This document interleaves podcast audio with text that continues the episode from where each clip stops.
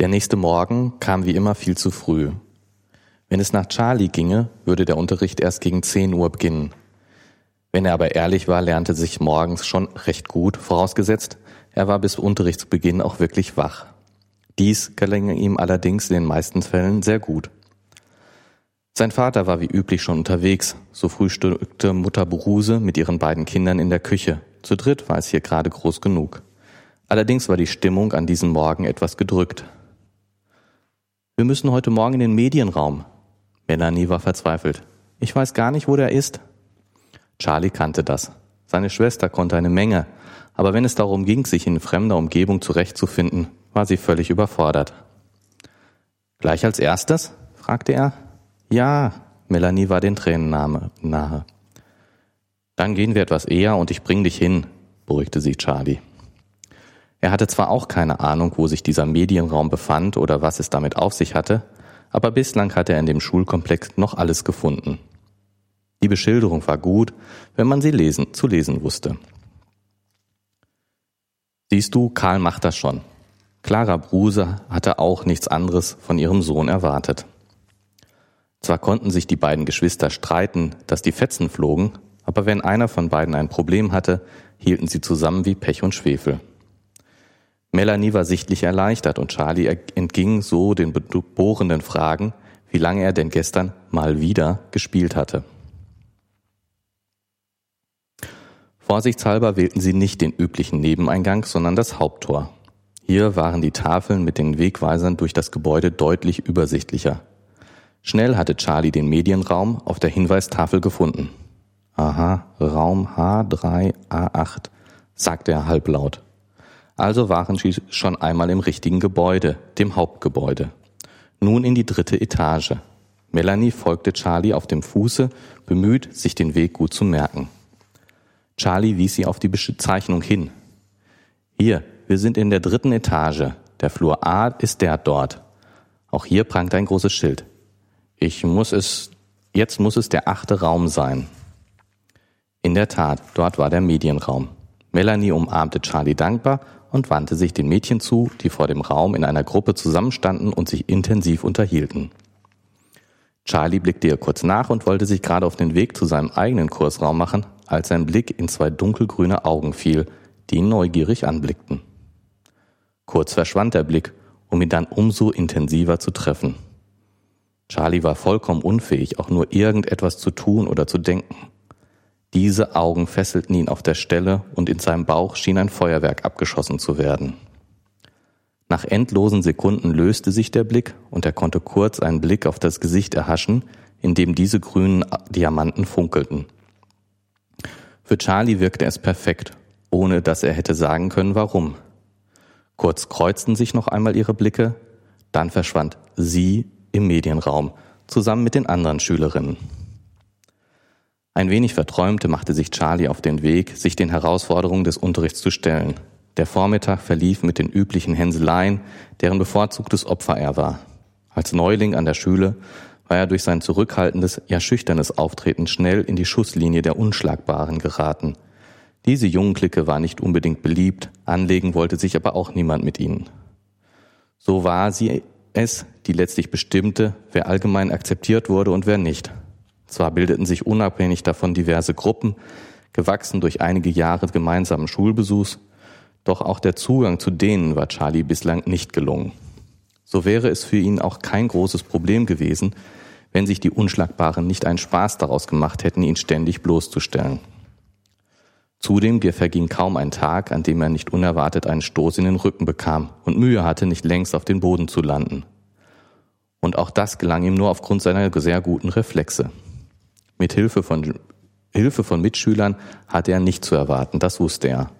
Und sein Vorsprechen beim Vertrauenslehrer hatte nur zur Folge gehabt, dass sich die Unschlagbaren zum Ziel gesetzt hatten, ihn endgültig von der Schule zu vergraulen. Jedenfalls war das sein Eindruck. Charlie schob den Gedanken beiseite. Von denen wollte er sich nicht unterkriegen lassen. Heute Mittag würde in der Schulmensa essen, beschloss er. Einerseits hatte seine Mutter angekündigt, am Abend nicht zu kochen, andererseits hoffte er insgesamt, insgeheim auf ein paar grüne Augen, wenn er ehrlich zu sich war. Und er sollte nicht enttäuscht werden. Melanie kam fast zeitgleich mit ihm in die Mensa und sie setzte sich ganz selbstverständlich zu ihm. Die grünen Augen saßen mit einigen anderen Mädchen zwei Tische weiter. Charlie ertappte sich dabei, immer wieder ihren Blick zu suchen. Und dann und wann fand er ihn auch, wenn auch nur für Sekunden. Das ist Karen. Melanie war nicht blind. Sie ist in meinem Geokurs und Französisch haben wir auch zusammen. Charlie spürte, wie sein Gesicht rot anlief. Melanie grinste von einem Ohr zum anderen.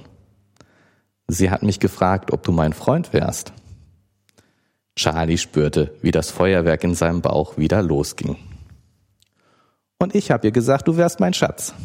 Melanie genoss den erschrockenen Blick, den Charlie ihr zuwarf. Nein, natürlich nicht.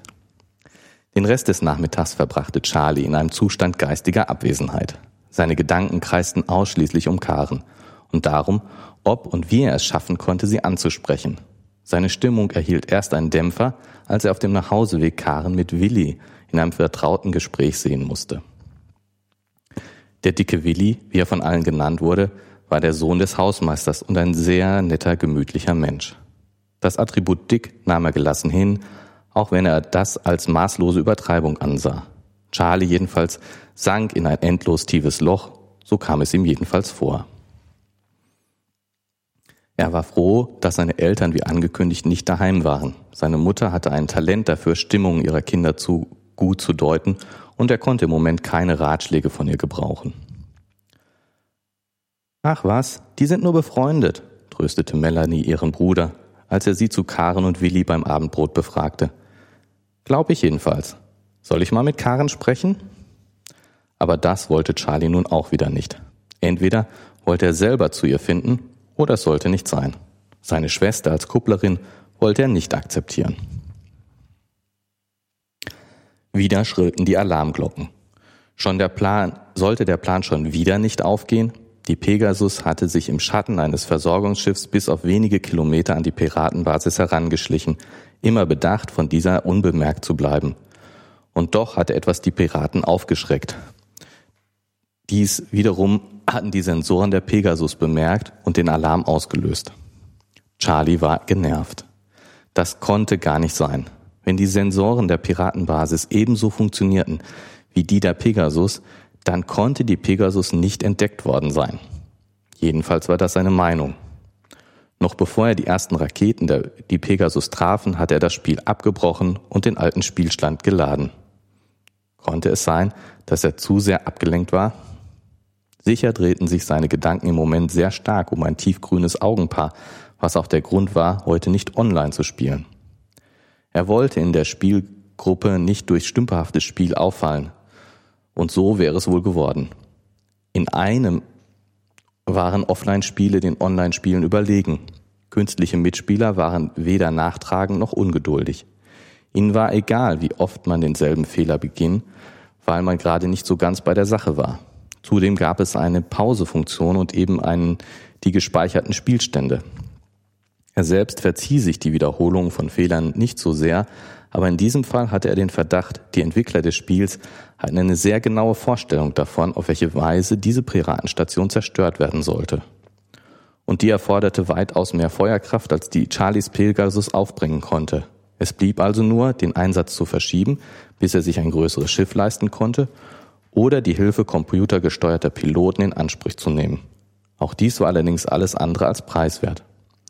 Und Charlie war auch in der virtuellen Welt geizig, was nun leider nicht hieß, dass er große Mengen an der jeweiligen Währung besaß. Das war der Nachteil, wenn man zu seinen Fehlern stand und teure Reparaturen in Kauf nahm, anstatt auf vorrangige Spielstände zurückzugreifen. Diese Ausgaben blieben ihm zunächst einmal erspart und er zog sogar in Erwägung, auf einen deutlich älteren Spielstand zurückzugreifen, auf den Zeitpunkt, als er die furchtlosen Bemühungen, fruchtlosen Bemühungen um den Angriff auf diese Basis begonnen hatte. Ja, solche gespeicherten Spielzustände wünschte er sich manchmal auch in seinem richtigen Leben.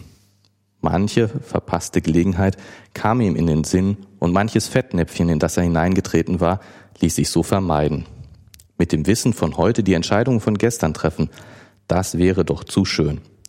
So mancher Traum drehte sich um dieses aus, diese ausgelassenen Chancen. Doch es blieb ihm nur, was jedem blieb. aus den Fehlern von gestern zu lernen und die Entscheidungen von heute besser zu treffen. Da waren sie wieder, die grünen Augen, und mit ihnen das Wissen, er müsste sich früher oder später trauen, etwas zu unternehmen. All das mit der Angst im Hinterkopf, sich total lächerlich zu machen. War, Willi wirklich nur Karens Kumpel? Oder war da mehr? Willi mochte nicht unbedingt nach einem Frauentyp aussehen, aber er war ein verlässlicher Mensch, hatte eine Menge Humor und wusste im richtigen Moment die richtigen Bemerkungen zu machen. Alles Dinge, die sich Charlie nur zu wünschen, wünschte zu können. Er würde Zeit brauchen, das wusste er. Zumindest hatte er durch die Schule Gelegenheit, Karen zu treffen, und er musste sich nichts ausdenken, um ihr über den Weg zu laufen. Und auch, wenn er Melanie nicht zu sehr einspannen wollte, konnte sie ihm doch helfen, an die eine oder andere Information zu kommen. Charlie atmete durch. Diesmal musste er einfach einmal Mut haben. Er musste. Gleichzeitig war seine Unsicherheit so groß wie nie. Dann erinnerte er sich an Fredde. Auch er war wichtig geworden für Charlie, sehr wichtig. Und mit ihm wollte er anfangen. Er würde versuchen, ihn in der Zocke abzupassen. Schließlich musste er sich unbedingt für den spannenden Abend bedanken. Charlie hoffte, sie würden noch öfter miteinander spielen. Denn in einer festen Gruppe macht es einfach viel mehr Spaß, als sich jedes Mal neue Spielpartner suchen zu müssen. Tatsächlich saß Fred am nächsten Tag in der Zocke, als Charlie seinen Mittagsbesuch dort machte. Die beiden saßen an den üblichen Plätzen, aber heute war deutlich mehr los. Fast alle Plätze waren besetzt. Fredde hatte seinen tragbaren Rechner anstelle des eigentlichen PCs angeschlossen. Er misstraute den schuleigenen Rechnern zu sehr. Außerdem kann ich mein normales Mailprogramm benutzen und muss nicht über die Internetseite gehen. Hast du eigentlich eine eigene Mailadresse, außer der hier an der Schule? Mit der Anmeldung an der Schule hatte Charlie eine Mailadresse bekommen. Diese war von überall her erreichbar. Allerdings konnten die Schüler nur an den Rechnern hier in der Zocke ihre Mails lesen. Viele schulinternen Informationen wurden als Rundmails verschickt und jeder Schüler war gehalten, mindestens einmal pro Woche zu überprüfen, ob Nachrichten aufgelaufen waren. Ja, ich habe eine. Charlie diktierte sie Fredde. Der schrieb sie in sein elektronisches Adressbuch. Damit ich dir schreiben kann, wenn nötig. Gern, ich krieg eh zu wenig Mails. Aber war ein schöner Abend gestern. Ich habe lange nicht mehr so viel Spaß beim Spielen gehabt.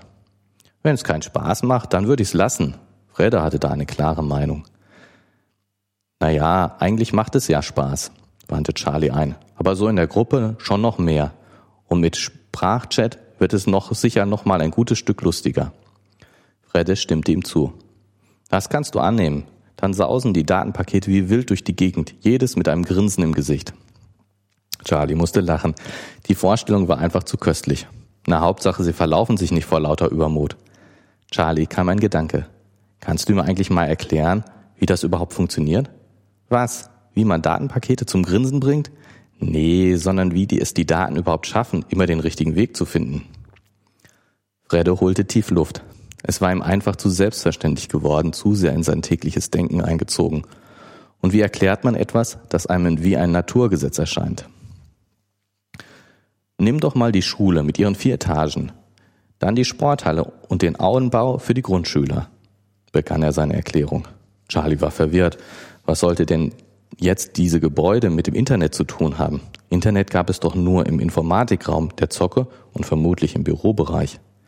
Ganz sicher aber nicht in den Klassen, schon gar nicht in den Grundschulklassen. Diesbezüglich waren sie hier nicht sehr weit ausgestattet. Aber das meinte Fred auch gar nicht. Da haben doch auch, hat doch auch jeder Raum seine eigene Nummer, oder? Das war Charlie schon klar.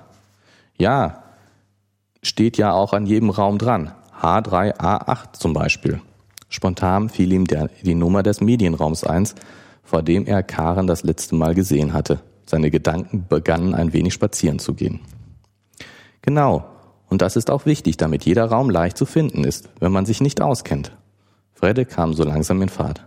Also, wie ist der einfachste Weg zum Ziel? fragte er.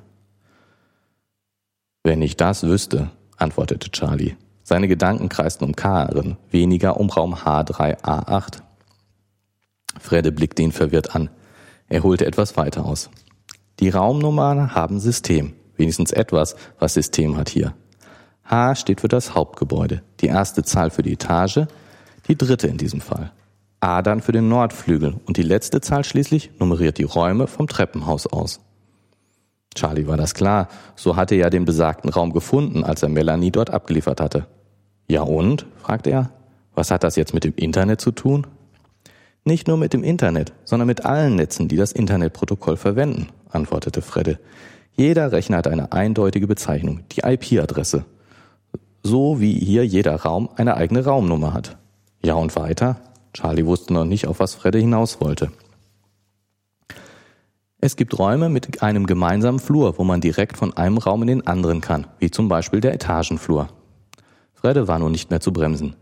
Die IP-Adressen bestehen ja aus vier Zahlen, wie du weißt. Zusätzlich gibt es ja noch die Netzwerkmaske, die auch aus vier Zahlen besteht.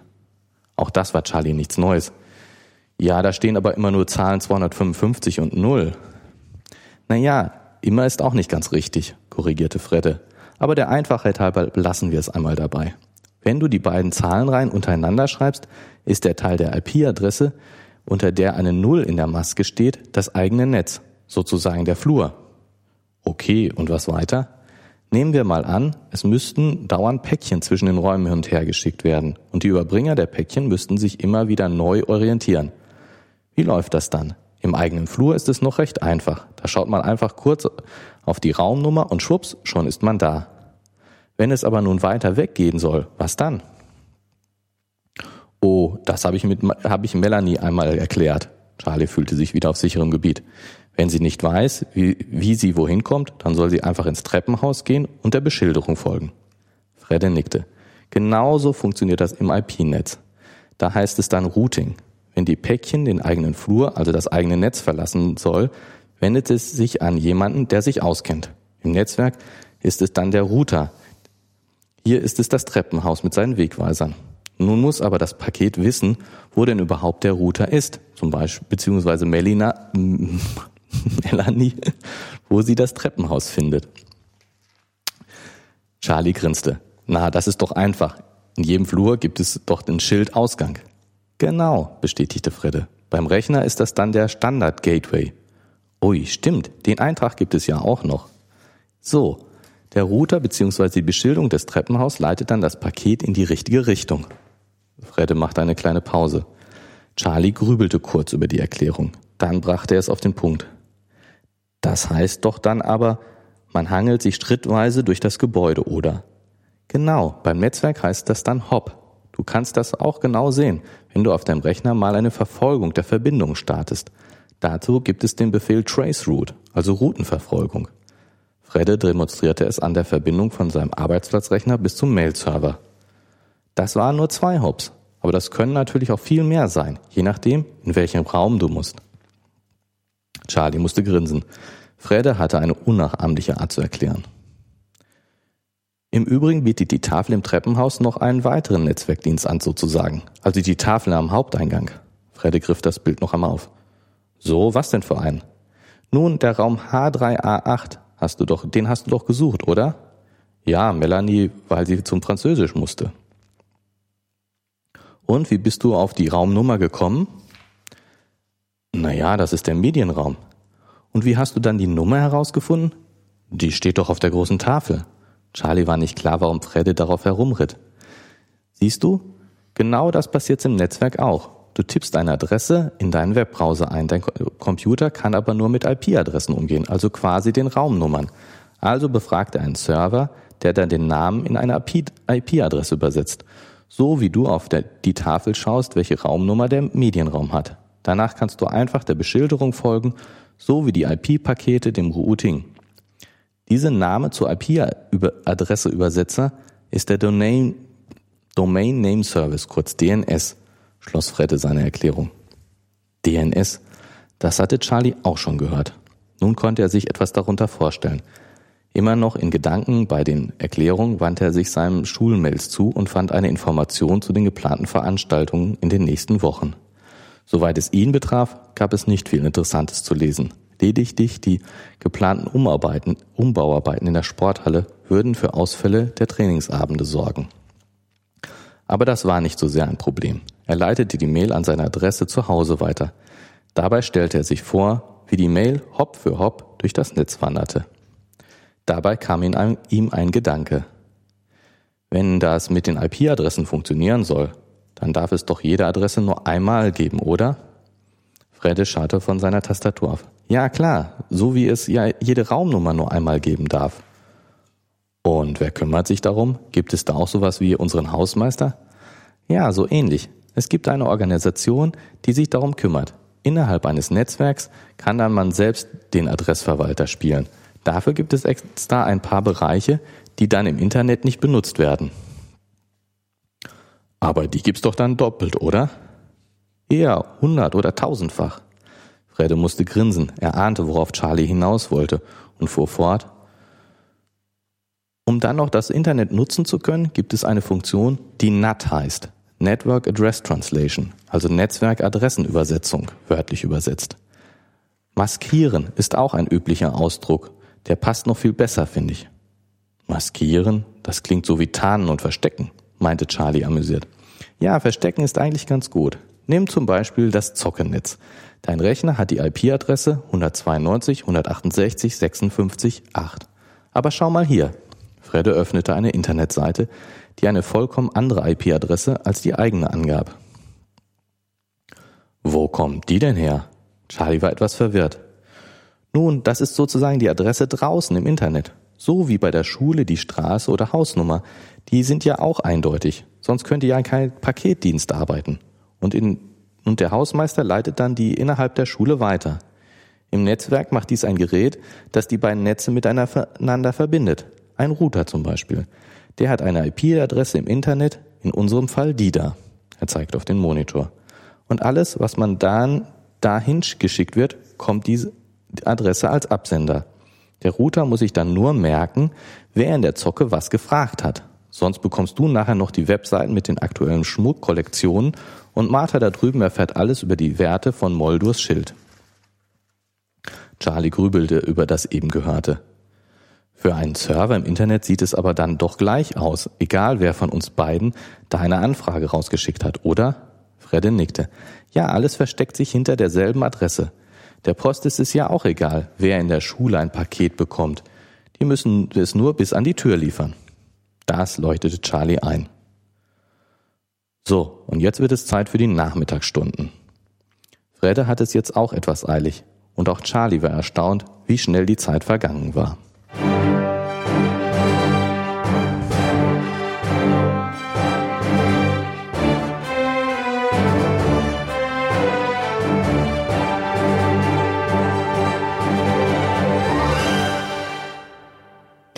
Hallo und ein ganz herzliches Willkommen zur dritten Episode des GEMA Lum Podcastes, des äh, Podcastes, in dem Gerrit und Martin lesen und dann noch etwas mehr machen, nämlich darüber reden. Gerrit hat uns gerade die dritte Episode vorgetragen und wir haben schon festgestellt im Vorhinein, dass äh, vieles von dem, was dort jetzt vorkommt, wir eigentlich in der zweiten Episode schon besprochen haben. Aber nichtsdestotrotz gehen wir das Ganze noch einmal durch und unter, unterdessen sind mir auch noch ein paar Punkte aufgefallen, die man durchaus hier ansprechen könnte.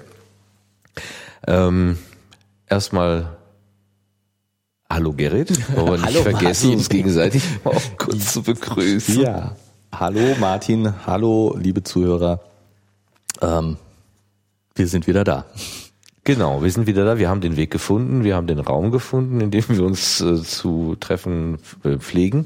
Ähm, das ist nicht der Medienraum, aber ähm, mit dem mit dem Beispiel, wie finde ich einen Raum, hat uns ja der Autor Andreas Steinhoff hier ganz schön ein schönes Beispiel gegeben, wie die Datenpakete durch das Internet wandern. Und das ist ja auch ähm, eine der Fragen, die man sich als Nutzer immer wieder mal stellt.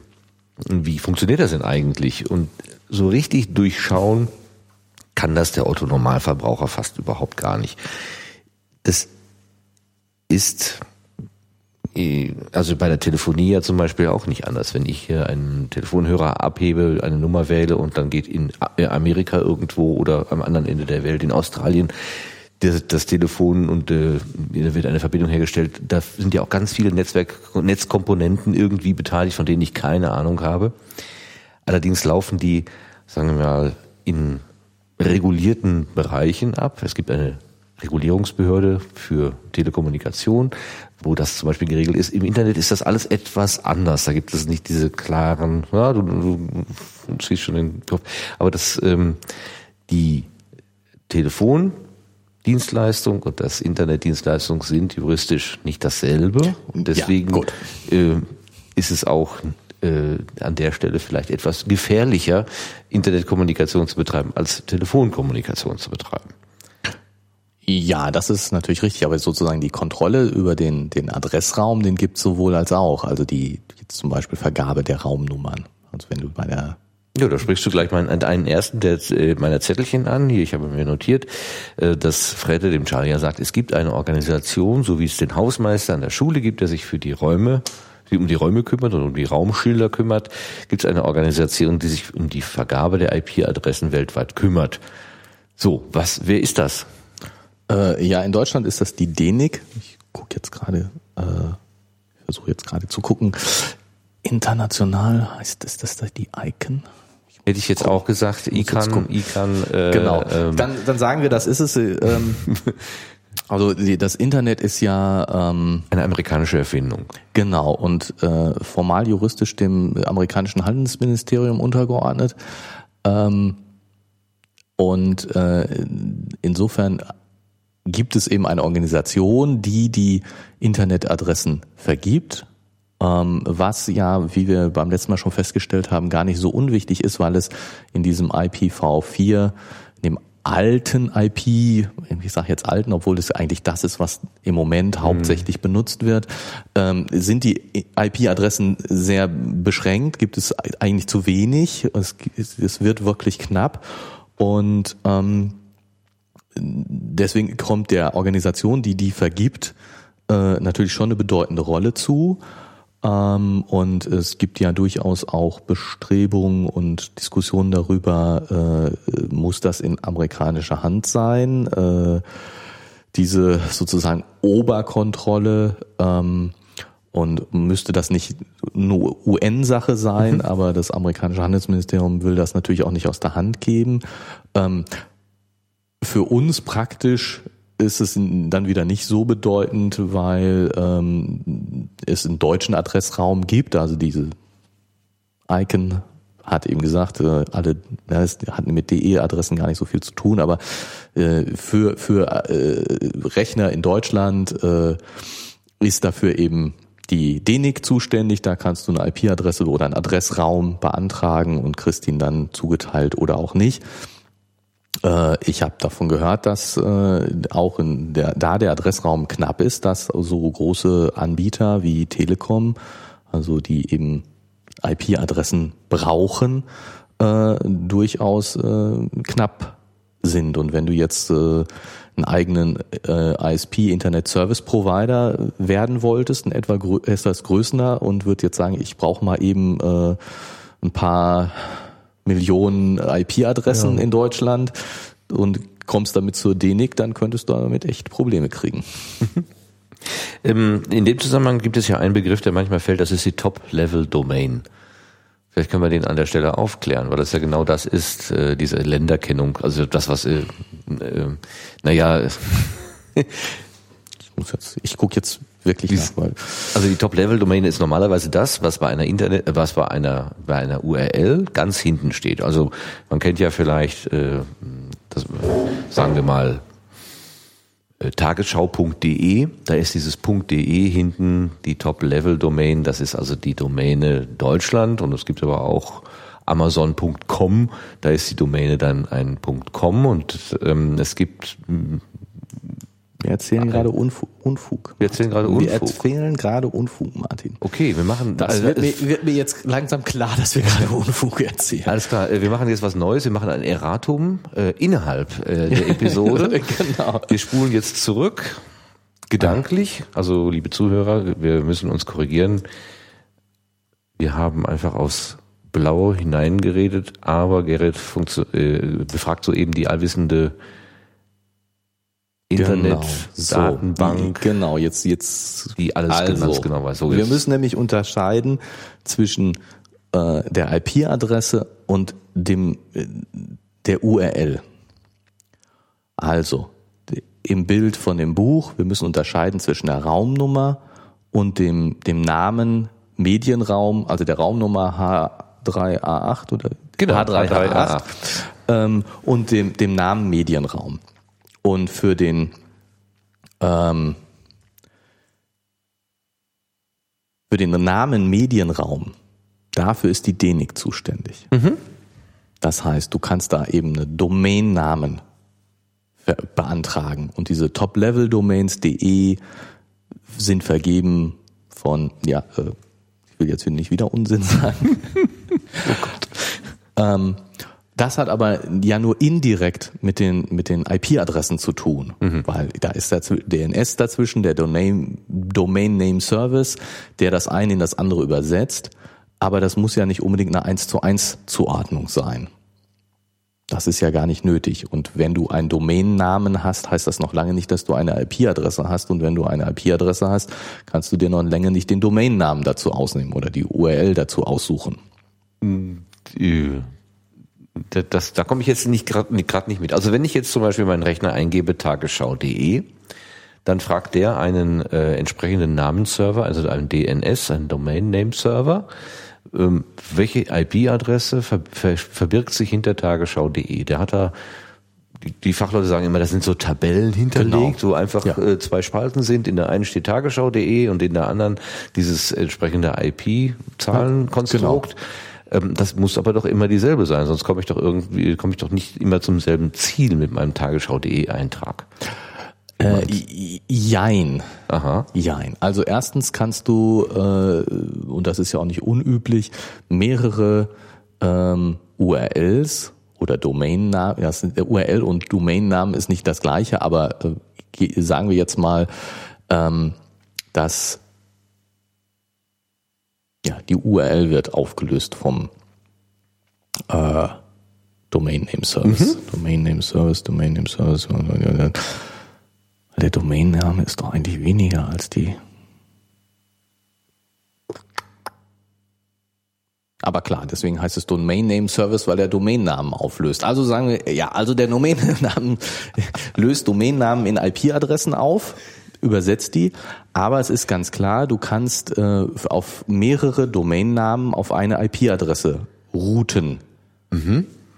Ähm, du hast äh, Ach so, Du hast mal irgendwann angefangen mit äh, radiomono.de, das gefällt dir dann aber irgendwann nicht mehr und willst das eigentlich umbenennen in äh, Martins äh, martin.de und äh, deswegen be beantragst du martin.de bei der DENIC, die teilt dir das auch zu, aber die, die IP-Adresse ist die gleiche. Das heißt, du erreichst den gleichen Rechner, egal ob du jetzt radiomono.de eingibst oder martin.de eingibst. Okay, das kann ich gut verstehen. Und das funktioniert. Und ähm, in die andere Richtung funktioniert es zwar nicht, auch nicht über den, den DNS, der gibt natürlich, wenn du etwas eingibst, nur eine Adresse zurück, aber hinter einem äh, äh, einem Domainnamen www.google.de können sich durchaus viele IP-Adressen verbergen. Da, da, also ich meine, klar, wenn ich bei Google was eingebe, da ist nicht nur ein Rechner, der auf die Millionen Anfragen antwortet und die diese Verteilung, an wen, welchen Rechner das gibt, geht, passiert ähm, ja auch nicht nur also die haben dann auch schon eigene IP-Adressen. Das heißt, unter der Adresse haben, sind unterschiedliche Rechner, die auch wirklich unterschiedliche IP-Adressen haben. Auch wenn mir der Domain Name Service zunächst mal natürlich genau eine zurückliefert. Aber das wird dann durchaus auch weiter geroutet. Dann, aber es gibt ja auch mehrere äh, DNS-Server. Äh, wie werden die denn eigentlich? Werden die regional zugewiesen? Kann man sich das vorstellen so? Also gibt es jetzt irgendwie einen im Großraum Nordrhein-Westfalen und einen im Großraum Niedersachsen oder so? Ähm, ja, es gibt natürlich viele. Ähm, die, die, es gibt sozusagen von der DENIC zum Beispiel natürlich den verbindlichen, ne, die, die dann den, aber es gibt dann viele Spiegel davon, die sich also wieder was holen. Und wenn du jetzt irgendeine Edu-Adresse oder äh, UK-Adresse oder sonst was, dann wird das natürlich sozusagen da abgefragt. Also die äh, aktualisieren sich dann auch gegenseitig. Aber es gibt sozusagen, ähm, wenn, wenn jemand so tut, als ob, ähm, dann äh, können da natürlich auch falsche Adressen mal rauskommen. Also wenn du jetzt, ich, du, du setzt ein äh, Domain, Domain Name Service auf. Mhm. Du tust jetzt so, als ob du was wüsstest. Holst und was das passiert ja auch. Es gibt ja nicht nur den einen Domain Name Server, sondern es gibt viele davon. Und äh, was weiß ich, wenn du ein größeres Firmennetzwerk hast, dann äh, bietest du deinen eigenen Domain Name Service an, damit die Rechner äh, innerhalb des Netzwerks nicht irgendwo draußen nachfragen müssen, was heißt www.google.de, sondern äh, fragen den internen Rechner und der eine aktualisiert sich eben nach einem externen. Ähm, und äh, insofern, wenn da jetzt bei dir lokal ein falscher Eintrag ist, dann wird das natürlich auch falsch geroutet. Und das ist ja auch durchaus ein, ein Angriffsszenario, mhm. um mal wieder von Sicherheit zu sprechen. Genau, bitte. Ähm, dieses, dieses Phishing, dass äh, du auf die falsche äh, Adresse ge geleitet wirst. Also du, du, du denkst, du bist gerade mit deiner Bank verbunden, aber tatsächlich bist du mit jemand anderem verbunden, der so tut, als ob er deine Bank wäre. Und ähm, äh, geleitet dann die Anfragen leicht verändert an deine Bank wirklich weiter, aber mit äh, veränderten Kontodaten mhm. und veränderten Beträgen ähm, machst du dann die Überweisung eben in seinem Sinne und nicht in deinem Sinne. Ähm, das, äh, dieses Phishing äh, funktioniert einmal dadurch, dass du verleitet wirst, äh, eine falsche URL, also einen falschen Domainnamen einzugeben und damit natürlich direkt auf dem falschen Rechner zu landen bei korrekter DNS-Auflösung. Aber es hat wohl auch schon Angriffe in dem Sinne ge gegeben, dass du tatsächlich die korrekte URL eingegeben hast und die aber über einen falschen DNS aufgelöst wurde, weil eben dein, dein Rechner so manipuliert wurde, dass er nicht, du, du hast ja die, die, ähm, den DNS-Eintrag naja, heutzutage gibt, äh, gibt, gibt man die, die Sachen nicht mehr manuell ein. Früher, wenn du deinen Rechner ins, ins Netzwerk einbinden wolltest, dann musstest du diese Sachen wie was ist meine IP-Adresse, was ist der Standard-Gateway, was ist die Netzwerkmaske und eben auch, wo finde ich den DNS-Server, weil da, der braucht eine IP-Adresse, den kannst du nicht per Name, weil der, das geht natürlich nicht, der muss eine echte IP-Adresse haben, damit er zu finden ist. Also früher hast du das von Hand eingegeben und dann ne, hat dir dein Netzwerkadministrator gesagt, tipp mal das und das ein. Heutzutage passiert das ja in der Regel dynamisch. Das heißt, du fragst einen Server an, hallo, ich bin hier neu im Netz, gib mir mal all die nötigen Daten. Dann kriegst du von dem die IP-Adresse, die, den Standard-Gateway, die Netzwerkmask und auch den DNS geliefert. Und wenn der dir jetzt ein DNS liefert, der nicht richtig ist, wo eben deine Bank plötzlich eine ganz andere, die, die, die richtige, der richtige Name deiner Bank eine ganz andere IP hat, die irgendwo in Russland ist und die nur so tut, als ob sie dann, dann hast du natürlich ein Problem. Und diese, diese Fälle hat es wohl auch schon gegeben. Das ist nicht so schwierig, weil die, äh, das ist sehr schwierig, weil die DNS äh, äh, natürlich in gewisser Weise geschützt sind und man nicht einfach so da dran kommt. Und wenn ich jetzt ähm, ganz normal meine ähm, Internetverbindung äh, aufbaue, DSL zu Hause, schalte meine Fritzbox ein, dann äh, kriegt die von der Telekom ähm, die Internet, die IP-Adresse zugewiesen und eben Standard Gateway und Netzwerkmaske und DNS-Service. Das kriegt die alles von der Telekom zugewiesen und da kommt man jetzt natürlich nicht so einfach dazwischen. Also das ist jetzt nicht so normalerweise funktioniert das schon gut, aber es hat wohl wirklich diese andere Griffe schon gegeben. Und ähm, da lässt sich auch nicht wirklich was gegen tun, zu, tun weil ich, ich kann nur dem DNS vertrauen. Ich habe keine Möglichkeit, das zu überprüfen. An der Stelle kann ich nicht selber wachsam sein, nicht selber ähm, äh, Kontrolle ausüben. Aber du hast gerade das, Stichwort Phishing äh, genannt. Wenn mir jetzt zum Beispiel jemand eine E-Mail schickt und äh, gibt sich für meine Bank aus und sagt, bei Ihnen kommen irgendwelche Unregelmäßigkeiten, wir müssen mal Ihr Konto prüfen. Geben Sie, klicken Sie bitte hier auf unseren Namen. Ich lese ja, das ist meinebank.de.ru. Äh, ist ja, äh, kenne ich ja. Drück da drauf, äh, gebe dann meine Kontodaten ein. Dann hätte ich sehen können, dass da steht meine Bank, also Postbank, Dresdner Bank, Sparkasse, wie auch immer, setzen Sie den. Namen Ihrer Wahl ein. .de.ru. Beispiel kann auch irgendwas anderes sein. Da ähm, kann man schon was erkennen, nämlich dass die letzte Stelle, also hinten bei der URL, endet nicht mit de, sondern da ist noch was dahinter. Ja, ja. Und immer wenn das der Fall ist, dann müssten alle Alarmglocken aufschrillen, weil man dann genau. nämlich nicht äh, auf der Top-Level Deutschland unterwegs ist, äh, sondern auf einer anderen und da kann man dann manipulieren. Ja, das genau. ist einfach ein ganz anderer Server, der dahinter steht. Der, der genau. sieht zwar so aus, genau. auf einen flüchtigen Blick sieht er so aus, aber es ist dann doch was ganz anderes. Ja, oder auch wenn in dieser Adresse äh, äh, nicht ein, ein Domainnamen vorkommt, sondern eine IP-Adresse direkt angegeben wird, dann ist das schon sehr, sehr unseriös. Ja. Das äh, ist in der Regel nicht richtig. Auch wenn überhaupt, überhaupt sagen ja jetzt auch die Banken ganz deutlich, äh, klicken Sie nicht auf, auf äh, Links in Mails, sondern einmal ordentlich eingegeben in den Favoriten abgespeichert. Das ist der Zugang zur Bank und nicht über irgendwelche Links.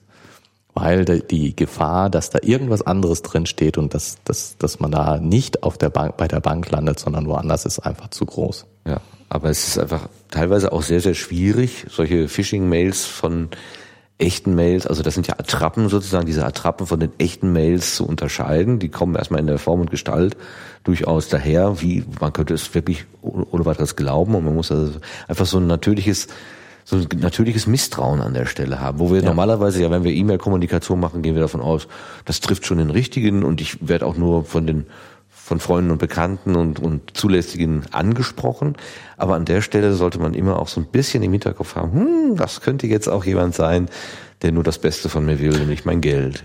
Ja, also äh, es gibt äh, solche Phishing-Mails von extrem unterschiedlicher Qualität. Mhm. Es gibt ja auch die ganz schlechten, wo man das sozusagen auf den ersten Blick erkennt. Ja. Aber vielleicht sind die auch nur als äh, Verharmlosung geschickt, weil ich meine, ich kriege jetzt ganz viele mit ganz schlechter Qualität, die ich sofort erkenne. Und dann kriege ich eine, die ziemlich gut ist. Mhm. Äh, und dann, naja, ich meine, die Phishing, die kenne ich doch. Genau, ne? man wird so in der Scheinsicherheit wird, gewiegt. Wird in der Scheinsicherheit gewiegt. Aber andererseits ähm, äh, muss ich jetzt mal auch eine Lanze für gute Banken äh, äh, äh brechen. Also eine Bank, die äh, E-Mails verschickt, wo wirklich was drinsteht, ähm, da wäre ich ja schon skeptisch oder die haben das Problem nicht richtig begriffen. Also es gibt auch Banken, die verschicken dir eine E-Mail, wo höchstens drinsteht, sie haben neue Nachrichten in ihrer Postbox von der Bank. Mhm. Und wenn da irgendein, von dieser Bank bin ich mir ziemlich sicher, eine Mail kommen würde, die die ja irgendeinen Inhalt nur hat, mehr Inhalt als sie haben Nachrichten, mhm. da wäre ich schon sehr, sehr skeptisch, weil äh, das tut die nicht. Na gut, die können ja natürlich den, auf den Weltspartag hinweisen und dich einladen, am Biberpo zu kommen und das Sparschwein da abzugeben. Ja, ich habe aber äh, ich ja. habe von meiner Bank also eine solche Mail noch nicht gekriegt.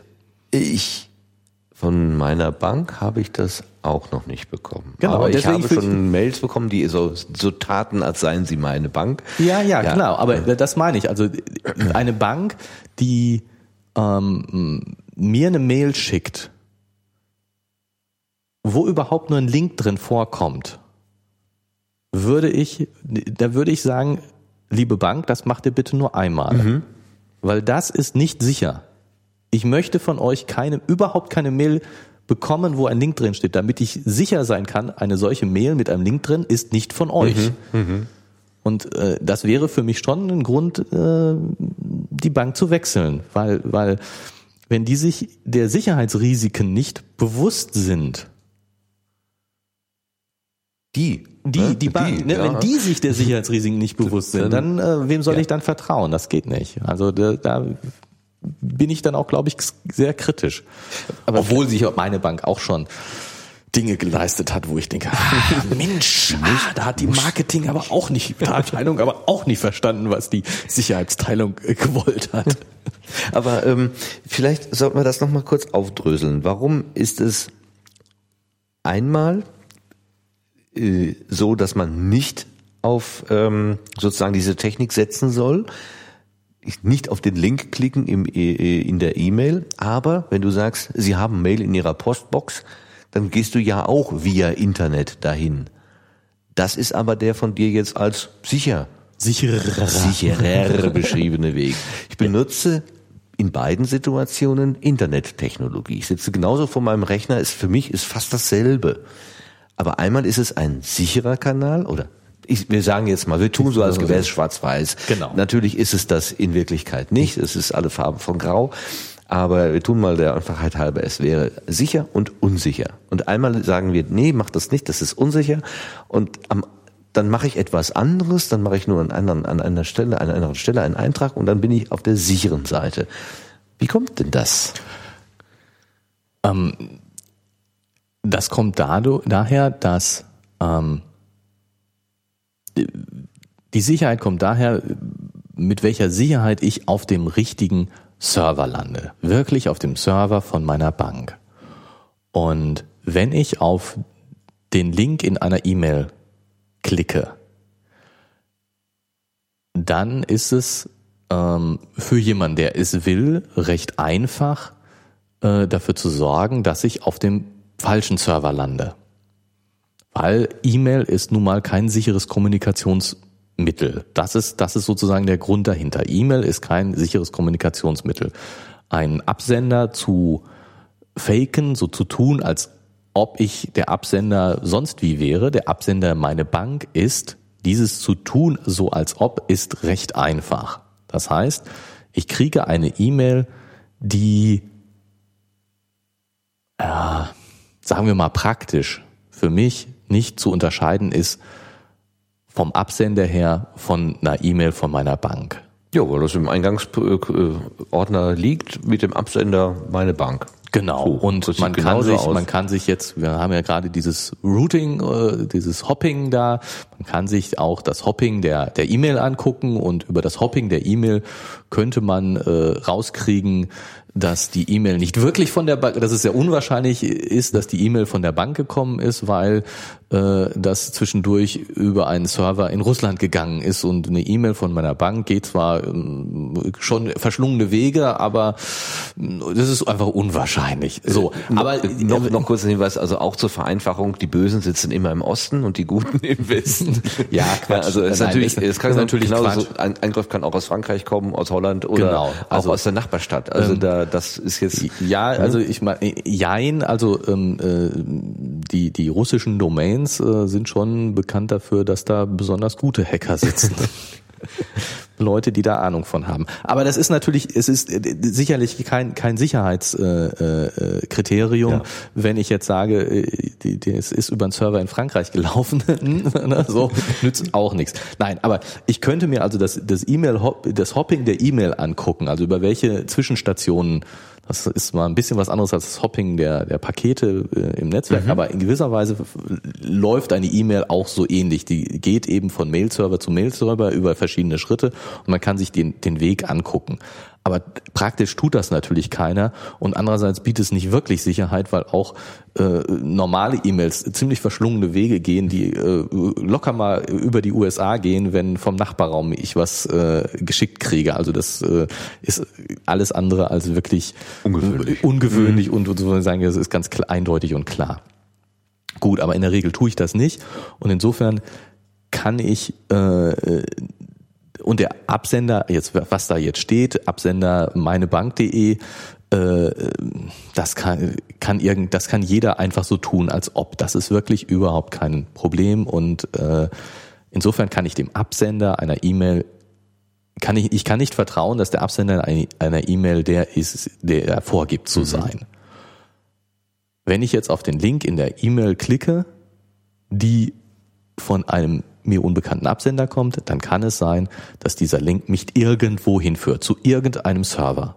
Und damit habe ich schon verloren, weil dieser Server mir alles Mögliche vorgaukeln kann und alles Mögliche mit mir machen kann. Wenn ich nur die Nachricht kriege, Sie haben neue Nachrichten in Ihrer Postbox, mhm. dann gebe ich ja selber www.meinebank.de ein. Und wie gesagt, theoretisch auch möglich DNS, aber gehen wir davon aus, der DNS-Server funktioniert, dann komme ich zu dem richtigen Server durch mhm. www.meinebank.de.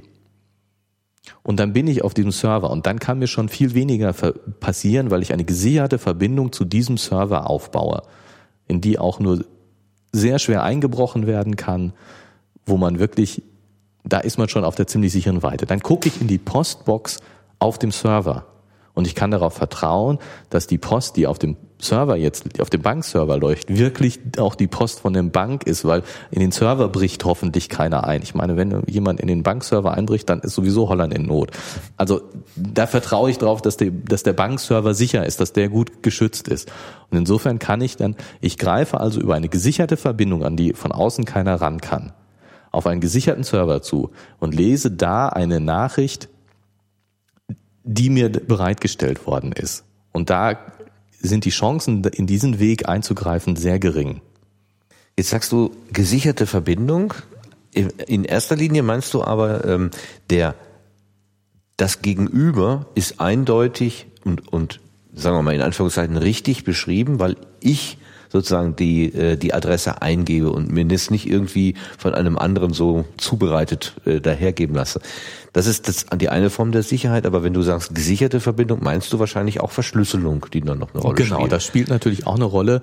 Das heißt, ähm, in der, in der Regel, wenn ich irgendwas im Internet mache, was mit Geld zu tun hat, Bankgeschäfte auf jeden Fall, aber auch Einkäufe in der Regel, ähm, sobald ich ja irgendwas tue, was mit Geld zu tun hat, werden gesicherte Verbindungen äh, benutzt. Also das ist einmal gibt diese äh, Adresse, fängt die Adresse dann mit dem HTTPS an. Dieses S für Secure ist dann das Wichtige.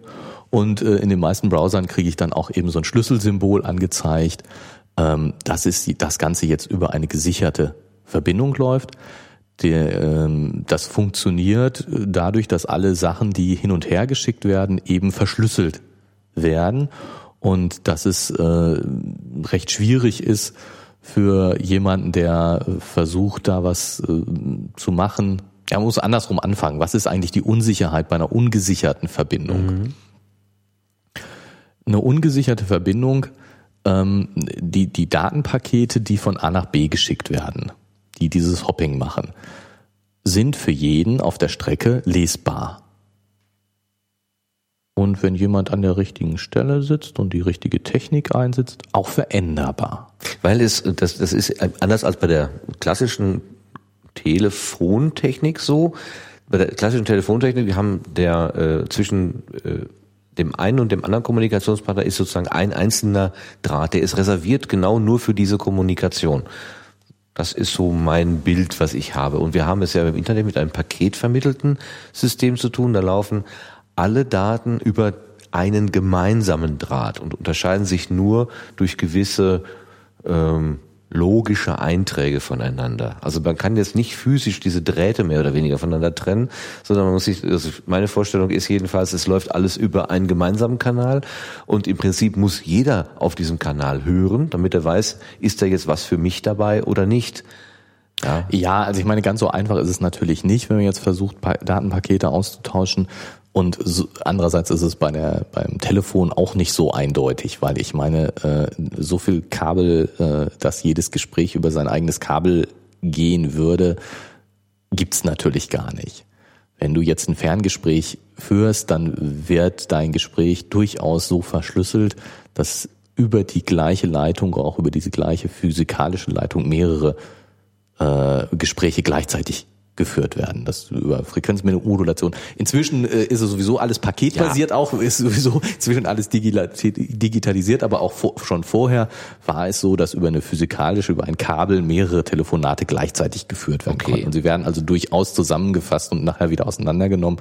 Und wenn du in die, in die, in die Vermittlungsstelle einbrichst und da physikalisch drankommst, dann kannst du natürlich auch ein Gespräch abhören. Wenn du der Geheimdienst bist, machst du das auch. Und du hättest theoretisch auch die Möglichkeit, da einzugreifen und sozusagen so zu, zu tun, die, die Stimme zu verfälschen oder was weiß ich. Ne? Also ich meine, du, insofern ist beim Telefon das auch möglich gewesen. Und es ist natürlich nicht so, ähm, äh, wenn du jetzt ein Datenpaket durch die, durch die Welt schickst, dass äh, es so einfach wäre, jetzt irgendwo einfach sich mal hinzustellen und äh, äh, so ein Datenpaket auszutauschen.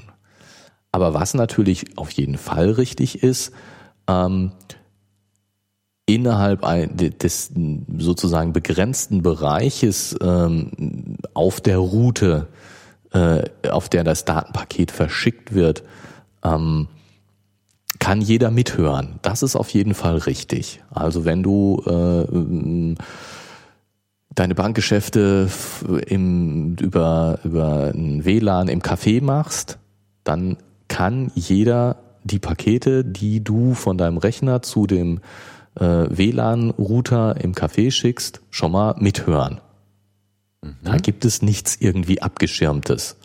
Und selbst wenn das über das Kabel läuft, wenn du jetzt nicht WLAN, ne, klar, WLAN, Funk, denkt man, ist kein Problem, aber auch über Kabel, wenn du dich an einen Router anschließt und jemand anders schließt sich an den gleichen Router an, kann er jedes Paket, was du da hin und her schickst, mithören, weil du schickst dieses Paket einfach mal ins Netzwerk. Mhm. Und jeder, jeder äh, Empfänger äh, in dem Netzwerk erkennt selber, dieses Paket ist für mich oder ist nicht für mich der Router erkennt, das Paket ist für mich. Ich weiß, äh, ich bin dafür zuständig, das jetzt weiterzuschicken.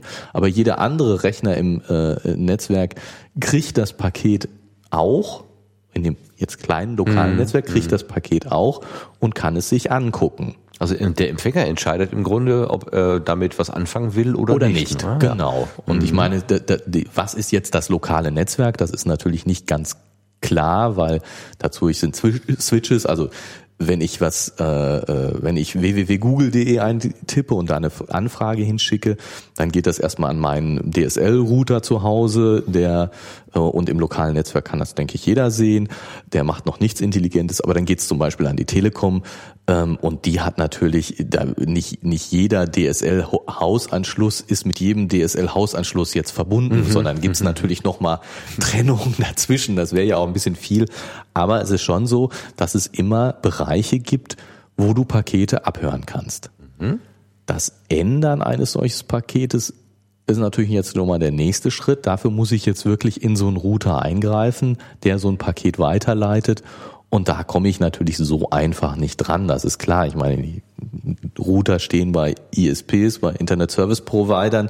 Ähm, Hoffentlich hinter dicken Mauern. Hoffentlich und, hinter dicken hinter Mauern. Dicken, und, genau, also das ist jetzt alles nicht ganz so einfach, aber äh, es ist möglich, es wird gemacht. Äh, solche Pakete werden äh, sich angeguckt und werden auch verändert. Und dagegen kann ich nur was tun, dass ich die Pakete verschlüssel. So, dass sie nicht gelesen werden können, aber noch mehr, dass jede Veränderung im Paket erkannt wird.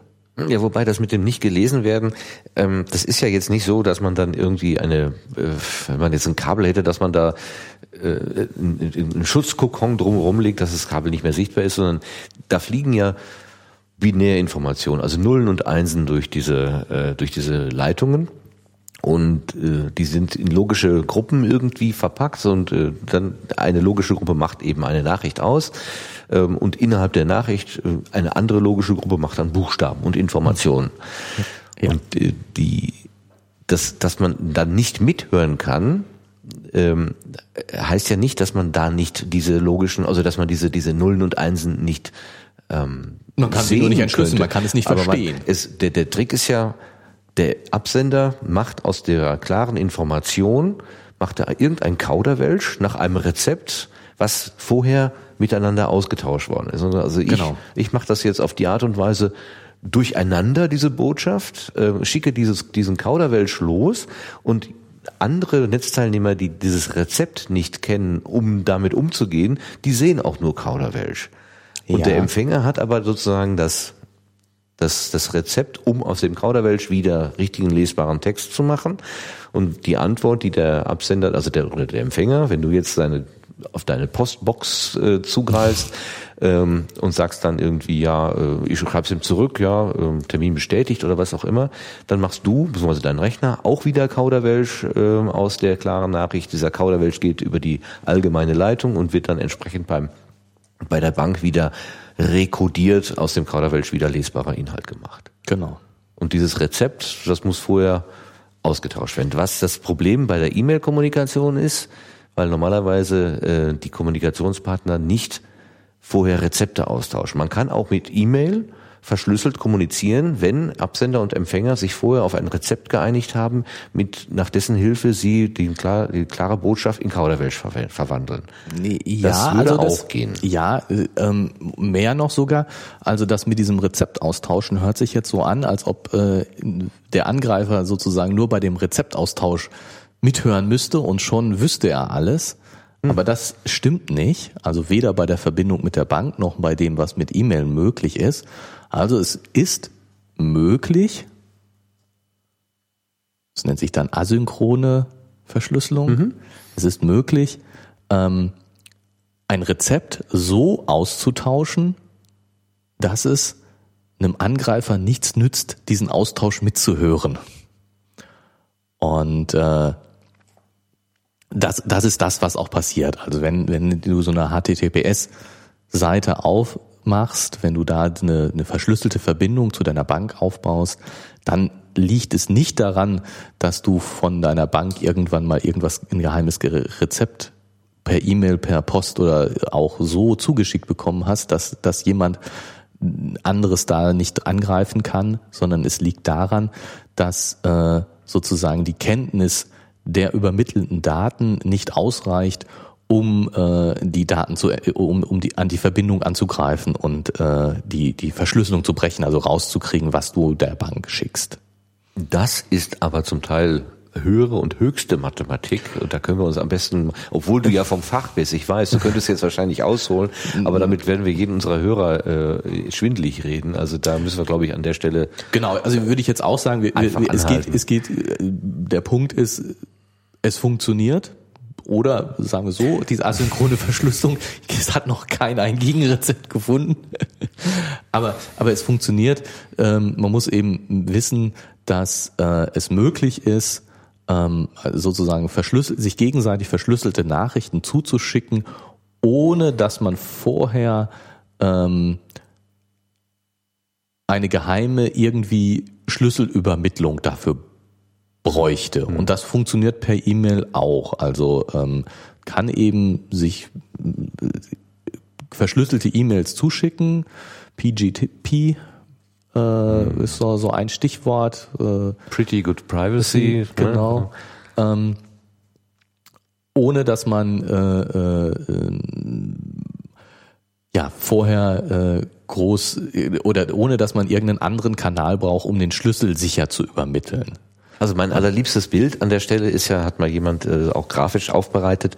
Ähm, äh, so, man stellt sich so eine, so eine Schatztruhe vor und da ist so, wie man das von früher so kennt, so, so ein Bügelschloss da, äh, da davor mit so einem dicken Schlüssel in der Mitte, den man so rumdrehen kann. Und ich würde jetzt, ähm, damit du mir eine geheime Nachricht schicken kannst, gebe ich dir den Schlüssel für diese Schatztruhe, dann schicke ich dir die Schatztruhe, du schließt sie auf, tust die geheime Nachricht rein, machst sie zu, du hast ja den Schlüssel, behältst den Schlüssel, schickst die Truhe an mich und ich habe ja auch einen Schlüssel und schließ sie wieder auf. Das heißt, wir sind beide im, im Besitz eines, eines Schlüssels, der da dazu passt. Das ist die synchrone oder symmetrische? Symmetrische. Symmetrische genau. Verschlüsselung. Genau. Beide sind im Besitz des Schlüssels. Des gleichen Schlüssels. Man zum, zum Einschließen und zum Aufschließen braucht man den gleichen Schlüssel. Und genau. jetzt das gleiche Bild wie der Schatztruhe nochmal, aber wir nehmen ein modernes Schnappschloss, ähm, was ich dir geben kann im geöffneten Zustand, ohne dass ich dir einen Schlüssel geben muss. Du machst, packst deine geheime Botschaft in die Kiste rein, machst dann dieses Schnappschloss zu, und du kommst auch selber gar nicht mehr dran, weil du gar keine Möglichkeit hast, dieses Schloss wieder zu öffnen. Schickst mir das, ich habe ja den Schlüssel und kann das aufschließen und kann auch diesen dieses dieses Schloss sogar wiederverwenden, weil du gar nicht in der weil du gar, gar keine Möglichkeit hast, dieses Schloss äh, zu knacken. Genau. Und das ist das ist das, was eben bei dieser asymmetrischen Verschlüssel. Ja, genau, das ist wirklich und äh, das passiert in beide Richtungen. Das heißt, äh, jeder packt seine Sachen immer in Schnappschlösser mhm. äh, oder schickt die Schnappschlösser rum, für die er nur selbst einen Schlüssel hat und äh, äh, ja, es gibt eben zwei Schlüsseltypen und zwei äh, Schlossarten und äh, die Bank schickt mir immer da Sachen, so dass ich sie nur entschlüsseln kann und ich schicke der Bank Sachen, die nur die Bank entschlüsseln mhm. kann. Und so funktioniert dann die Verbindung, die gesicherte Verbindung. Und da ist es dann eben sehr, sehr, ja, es ist unmöglich, das, die, die, die Schlüssellänge spielt dann auch eine Rolle, wie, wie schwierig das zu knacken ist und man muss darauf achten, dass die Schlüssellänge mhm. lang genug ist. Aber eigentlich sind die Verfahren, die da jetzt äh, heutzutage angewendet werden und die sozusagen in jedem Browser eingebaut sind, äh, so, dass das schon ziemlich sicher ist. Ich hatte lange Zeit Schwierigkeiten, mir vorzustellen, wie ist es denn möglich, dass ich etwas verschlüsseln kann, ohne das Rezept auch gleichzeitig rückwärts anwenden zu können, um es ja auch wieder zu entschlüsseln. Oder, oder und mit diesem Schnappschloss, da ist es sehr, sehr sinnbildlich, dass ich tatsächlich, ich kriege eine Technik in die Hand, mit der kann ich was zumachen, aber wenn ich es einmal zugemacht habe, ja, dann komme ich leider selber nicht mehr dran. Ne? Das ist sehr schön. Genau. Ja. Prima, jetzt haben wir dieses DNS und ähm, hüten Sie sich vor Mails mit Links drin. Ähm, Thema ganz gut abgedeckt, aber dabei ja noch was aufge taucht, nämlich, ähm, die habe ich mir notiert, die Netzwerkmaske. Du hast ja gerade gesagt, äh, früher hat man, äh, wenn man einen Router eingerichtet hat, musste man einen DNS eingeben, den, den, die, die IP des DNS-Servers und man hat aber auch dann eine Netzwerkmaske äh, eingerichtet oder eine Subnetzmaske. Was ist denn das eigentlich genau? Das wird ja hier auch kurz beschrieben. Ja, da geht's einfach darum, dass ähm, ich zwischen dem sozusagen nächst meine, meinem lokalen Netzwerk, das, wo ich jetzt drin bin und wo eben zum Beispiel alle mithören, alles, alle alles mitkriegen und selber entscheiden, ist das für mich oder nicht, und dem äh, die große weite Welt und allem anderen einfach. Man kann sagen, wir und die anderen, mhm. also das Lokale und alles andere unterscheide. Und ähm, wenn ich ein Paket losschicke und ihm eine IP-Adresse gebe, dann ähm, kann es sein, dass es im lokalen Netzwerk bleibt. Ähm, dann schicke ich das einfach so raus. Dann schicke, sage ich, ups, hier, geh mal ans, geh mal direkt an den Rechner. Mhm. Diese IP-Adresse, die ist dann mein Ziel, da schicke ich es sozusagen direkt hin. Oder ich schicke, versuche, will es ins große Internet schicken, dann kann ich den Rechner, zu dem ich es schicken will, nicht direkt ansprechen. Der ist weit weg. Ich mhm. kann ihn nicht direkt ansprechen. Und um ihn, um trotzdem das Paket auf die Reise zu schicken, brauche ich eine Adresse, wo ich es jetzt zunächst mal hinschicke, in die richtige Richtung, damit es dem Zielrechner näher kommt. Und das ist der Gateway. Dafür muss ich diesen Standard Gateway einrichten. Das heißt, wenn ich was an den lokalen Rechner schicke, dann schicke ich es direkt an seine IP-Adresse. Mhm. Schicke es raus, der weiß seine IP-Adresse, weiß es für mich und ich schicke es einfach raus.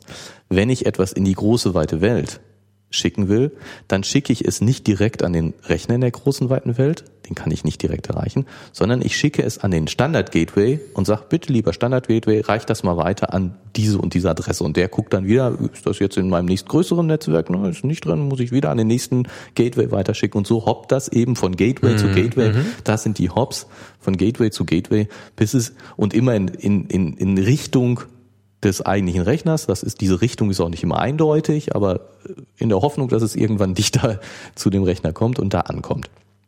Das Fräulein vom Amt ist doch dann der Standard-Gateway, wenn man so will. Ne? Genau. Ne, ja, ich habe hier eine Nachricht, für, bitte, bitte. Genau, der Standard-Gateway. Aber ich muss natürlich unterscheiden können. Ist das was Lokales, was ich direkt an, den, an meinem mhm. Ziel schicke, oder ist es was draußen, was ich an den Standard-Gateway schicken muss, damit es dem draußen näher kommt. Und dafür ist diese Subnet-Mask zuständig, die eben angibt, welcher Bereich von Adressen in meinem lokalen Netzwerk liegt. Also wir hatten hier die, die, so, Ja, eine, so eine IP4-Adresse, IP4-Adresse besteht aus vier Zahlen. Genau. Das ist die, die im Buch hier gerade Genau, genannt wird. 192, 168, 56, 8. Ähm, und so eine ganz neu, also die, die, die typische, die, die normalste äh, ähm, Netzwerkmaske ist eben 255, 255.255.0. Was bedeutet die? genau. Was bedeuten die? Also zwei, viermal, äh, dreimal 255 und am Ende eine Null. Ist ja auch eine IP-Adresse. Die- Von der Form einer IP-Adresse. Äh, Von der Form einer IP-Adresse, äh, aber es, ja genau. Aber was was was bedeuten die äh, über die mathematischen Hintergründe, warum das jetzt 255, 255, 255 und 0 ist, wollen wir gar nicht reden, sondern die bedeuten, dass diese ersten 255 sagen, ähm, das ist die die für alle Rechner in dem lokalen Netzwerk gemein der gemeinsame Teil der Internet, der IP-Adresse im lokalen Netzwerk. Das heißt, alle Rechner, die 192, 168, 56 haben, die damit beginnen, weil wir haben dreimal 255, dann sind die ersten drei Zahlen, sind gemeinsam in meinem lokalen Netzwerk. Das heißt, alles, was mit 192, 168, 56 anfängt, schicke ich an den Rechner selber. Und alles, was hier in den ersten drei Stellen anders ist, schicke ich an den Standard Gateway. Vielleicht ganz naiv, aber das ist sowas wie der Familienname. Das ist sowas wie der Familienname. Das ist, das ist sowas wie, wie hier Eta äh, Gebäude, Etage, Flur. Oder so, genau. Genau. Also aber es, es jetzt auf der Familie bezogen, bei Familie Müller, ja, wenn, wenn äh, eine Nachricht an Familie Müller geht, dann, dann suche ich den Empfänger innerhalb der Familie. Äh, Habe ich aber eine Nachricht für Meier, ja, dann muss, ich es halt erst nach außen geben. Ne? Genau. Ah Und, ja, und okay. diese, diese 255 ist sozusagen nur das Zeichen dafür, äh, das ist jetzt der, der Teil, der immer gleich ist. Und die Null ist das Zeichen dafür, der sich, der, der Teil, der im lokalen Netzwerk sich durchaus unterscheiden kann. Ah ja, okay. Das heißt, wenn ich ein sehr großes lokales Netzwerk habe, werde ich wahrscheinlich äh, zweimal da irgendwie die Null stehen, damit ich auch möglichst viele habe. Genau, wenn nein, ich das Kleines ist klar. habe, dann also das ist sozusagen, wir haben wir jetzt, äh, jetzt muss ich, wie ist die Richtung richtig, Class A, Class B, Class C Netzwerke, die werden schon so unterschieden, dass man eben sagt, äh, das ist ja jetzt ein 255, 255, 255. Null ist ja ein Netzwerk, das 256 Adressen haben kann. Ne, weil die letzte Zahl kann von 0 bis 255 gehen. Und insofern kann sie theoretisch, kann dieses Netzwerk theoretisch 256 IP-Adressen haben. Und das ist dann ein Class C-Netzwerk. Ähm, das ist, ja, früher, wie gesagt, heute wird das alles über DHCP und Network Address Translation. Aber das ist sozusagen der, der Standardfall. Und wenn ich jetzt zum Beispiel, wenn du deine Fritzbox zu Hause hast, dann wird dein, dein Standard, deine Netzwerkmaske wahrscheinlich so sein, dass du eben 192, 168 irgendeine Zahl unterschiedlich und dann aber ein Class 10 Netzwerk, nämlich 256 Adressmöglichkeiten in deinem lokalen Netzwerk hast. Das ist sozusagen der Standard, den man so hat. Ähm, große Firmen zum Beispiel, die haben dann ein Class B Netzwerk, die haben 56.000 IP-Adressen, nämlich genau 255, 255, 00. Das ist auch nicht so ungewöhnlich. Und ich weiß nicht, ob es Class C, äh, Class A Netzwerke gibt's auch, gibt's aber nur ein ganz paar. Kann ja auch nur 256 Class A Netzwerke überhaupt auf der Welt geben. Weil bei Class A wären es ein paar Millionen und äh, da gibt es nur 256 von. Ah, das ist die, da zeigt sich jetzt schon auch wieder die, die Beschränktheit der IP, IP-Adressen. IP4-Adressen, die auch dadurch jetzt nicht zuletzt zustande kommt, dass man natürlich diese Adressräume nicht komplett ausnutzt. Also mal wieder unabhängig von Network Address Translation, das heißt, die, der Adressraum, den ich lokal bei mir zu Hause verwende, der eben mit 192, 168 anfängt, das ist eben genau ein, ein Adressnummernbereich 192, 186, dieses Class B Netzbereich äh, ist genau für äh, lokale Netzwerke re realisiert. Das heißt, man findet keine echte IP-Adresse, die mit 192, 168 anfängt. Ah ja. Das sind immer lokale Adressen. Lokale, okay. Die sind da, dieser Bereich ist dafür für lokale Adressen Okay. reserviert, damit das das nicht mit äh, äh, echten Adressen überschneidet, ver, ver, zu Verwirrung führt. Und aber man sieht daraus, wenn ich jetzt Das hat auch der Internethausmeister festgelegt, ja? Dass das so ist. Also diese, genau, das das diese das das hat die- ich ICANN haben wir vorhin nee gesagt. ja IANA Internet Ach, Assigned. Ah, genau, okay. Namensauswahl. Die ICANN ist nämlich das, was die DENIC macht. Die macht die Domain Name, aber nicht die Die IP-Adresse selber. Genau, Ach so. ne? das ist deswegen habe ich vorhin gesagt, wir erzählen gerade Unsinn. Okay.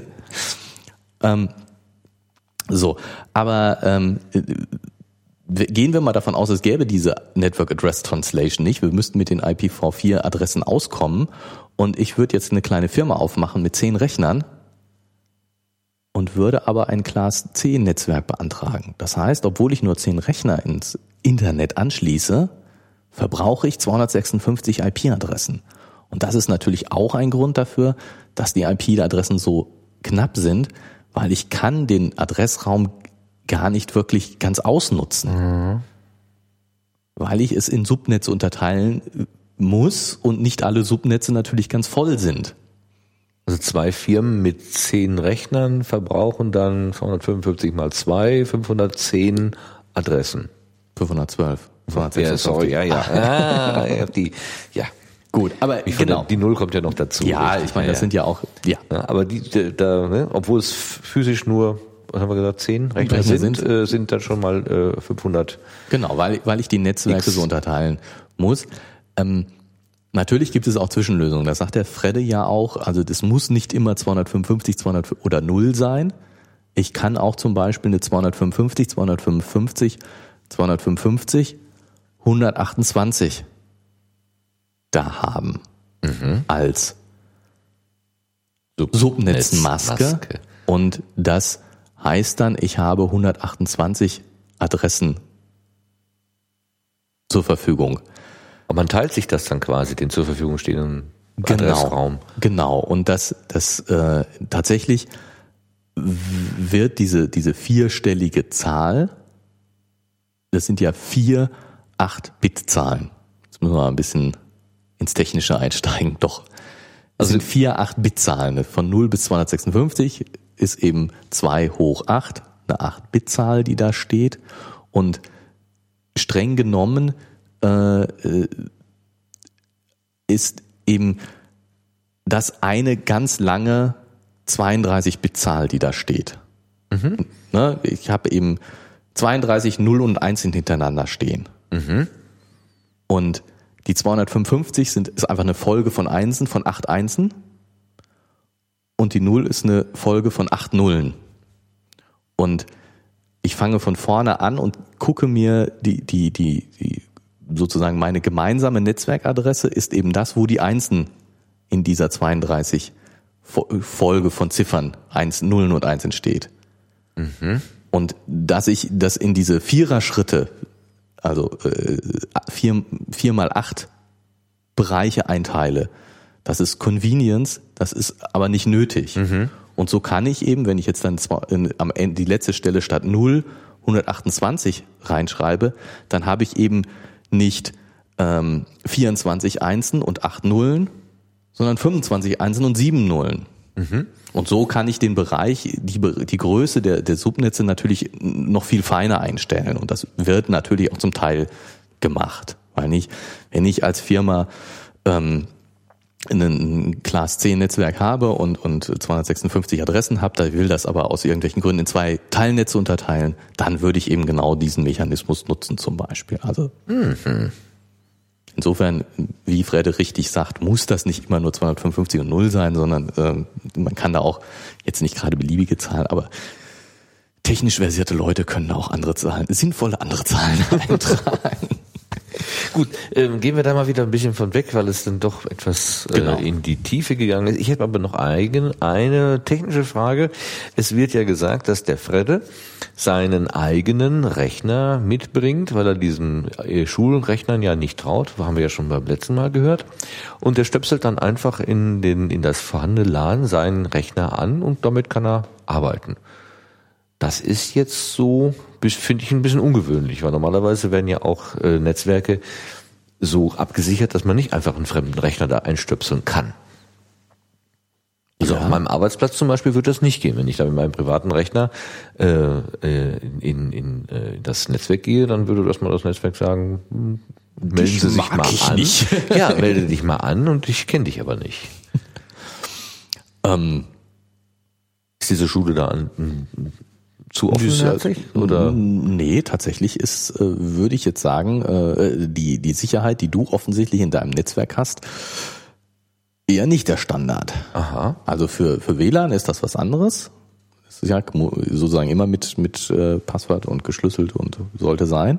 Aber äh, die, die, der Normalfall eines LAN-Netzwerks heutzutage ist, ich stöpsel an und es funktioniert. Also bei mir zu Hause ist das so. Wenn du bei mir einbrichst und ein Netzwerkkabel in deinen Rechner steckst, dann wirst du mal über meinen Router ins Internet kommen. Ja, aber für eine Firma, denke ich, ist es ja ein Sicherheits, äh, ein höheres Sicherheitsrisiko als ähm, für einen Privatgebrauch, weil in eine Firma, so, sofern sie sagen wir mal, teilöffentlich äh, zugänglich ist, kommt man ja einfach auch mal so ungefragt rein. Und wenn man da einfach eine freie Dose findet und sich dann einstöpselt, das kann ja der Firma auch nicht so gefallen eigentlich. Ja, aber das ist, das ist, glaube ich, dann nur.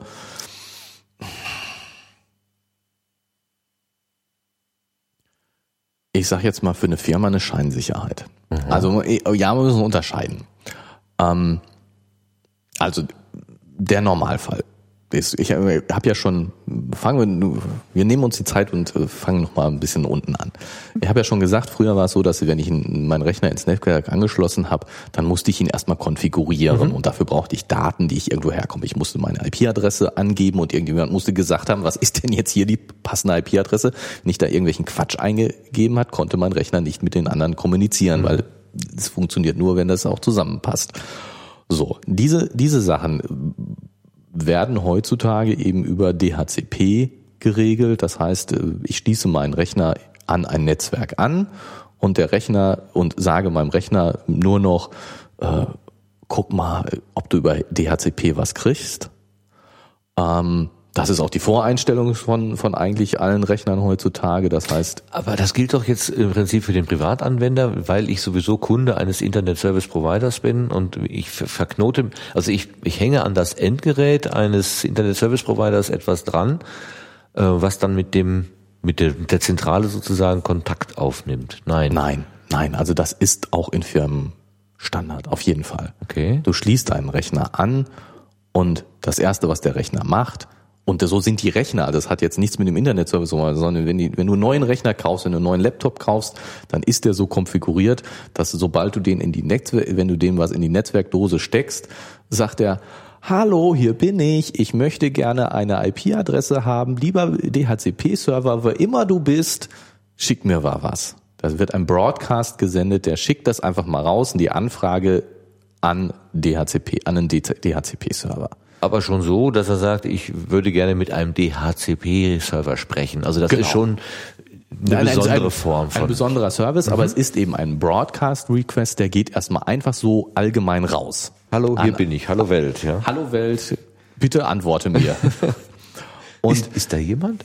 genau. Und, und der, der gibt dann zurück eben prima, äh, du kriegst die IP-Adresse sowieso, du, unser, unser Standard-Gateway ist das, und das ist meistens der DHCP-Server dann auch wieder selber, der dein Standard-Gateway, äh, aber wir muss auch nicht sein, also unser Standard-Gateway ist das und unsere Subnetzmaske ist das. Und äh, Name-Service äh, findest du da. Das kommt, also das dann durch das Kabel sozusagen definiert. Genau, und das, das ja, ja genau, das ist der, der schickt das raus und jetzt wieder zu Hause, Situation bei mir zu Hause, dieser DHCP-Server ist in dem in der Fritzbox drin, ist in dem Router drin und der kümmert sich dann mhm, darum und da mhm. brauchst du normalerweise nichts mehr einzustellen und zu machen. Aber der Nachbar, und, der einen anderen Router hat, eine andere Fritzbox hat, der kriegt dann auch eine andere Information. Also das nee, ist schon das, durch das oder der einen anderen, äh, ja, der jetzt nicht bei Telekom, sondern bei Vodafone oder genau, bei also, aber wie auch immer Kabel und, Deutschland sitzt oder so, der genau, kriegt eine andere und, Antwort. Und in Firmen ist das auch Standard, dass Rechner, die angeschlossen werden, über DHCP mit ihren IP-Adressen und sonst was versorgt werden, weil es viel einfacher ist, das zentral zu verwalten, mhm. anstatt jeden Rechner einzeln einrichten zu müssen. Ja, du machst mich neugierig, ich sollte das mal ausprobieren. Mir wurde mitgeteilt, dass es nicht funktioniert, deswegen, ich habe es auch noch nie ausprobiert, aber man kann es ja mal versuchen. Ja, ähm, jetzt, jetzt kommen wir zum nächsten Schritt. Also, ähm, dass ähm, diese, dieser Punkt jetzt erstmal nur sicherstellt, dass ich in diesem Netzwerk über IP, über das Internetprotokoll kommunizieren kann. Mhm. Damit kann ich natürlich noch nichts auf, auf irgendetwas zugreifen. Mhm.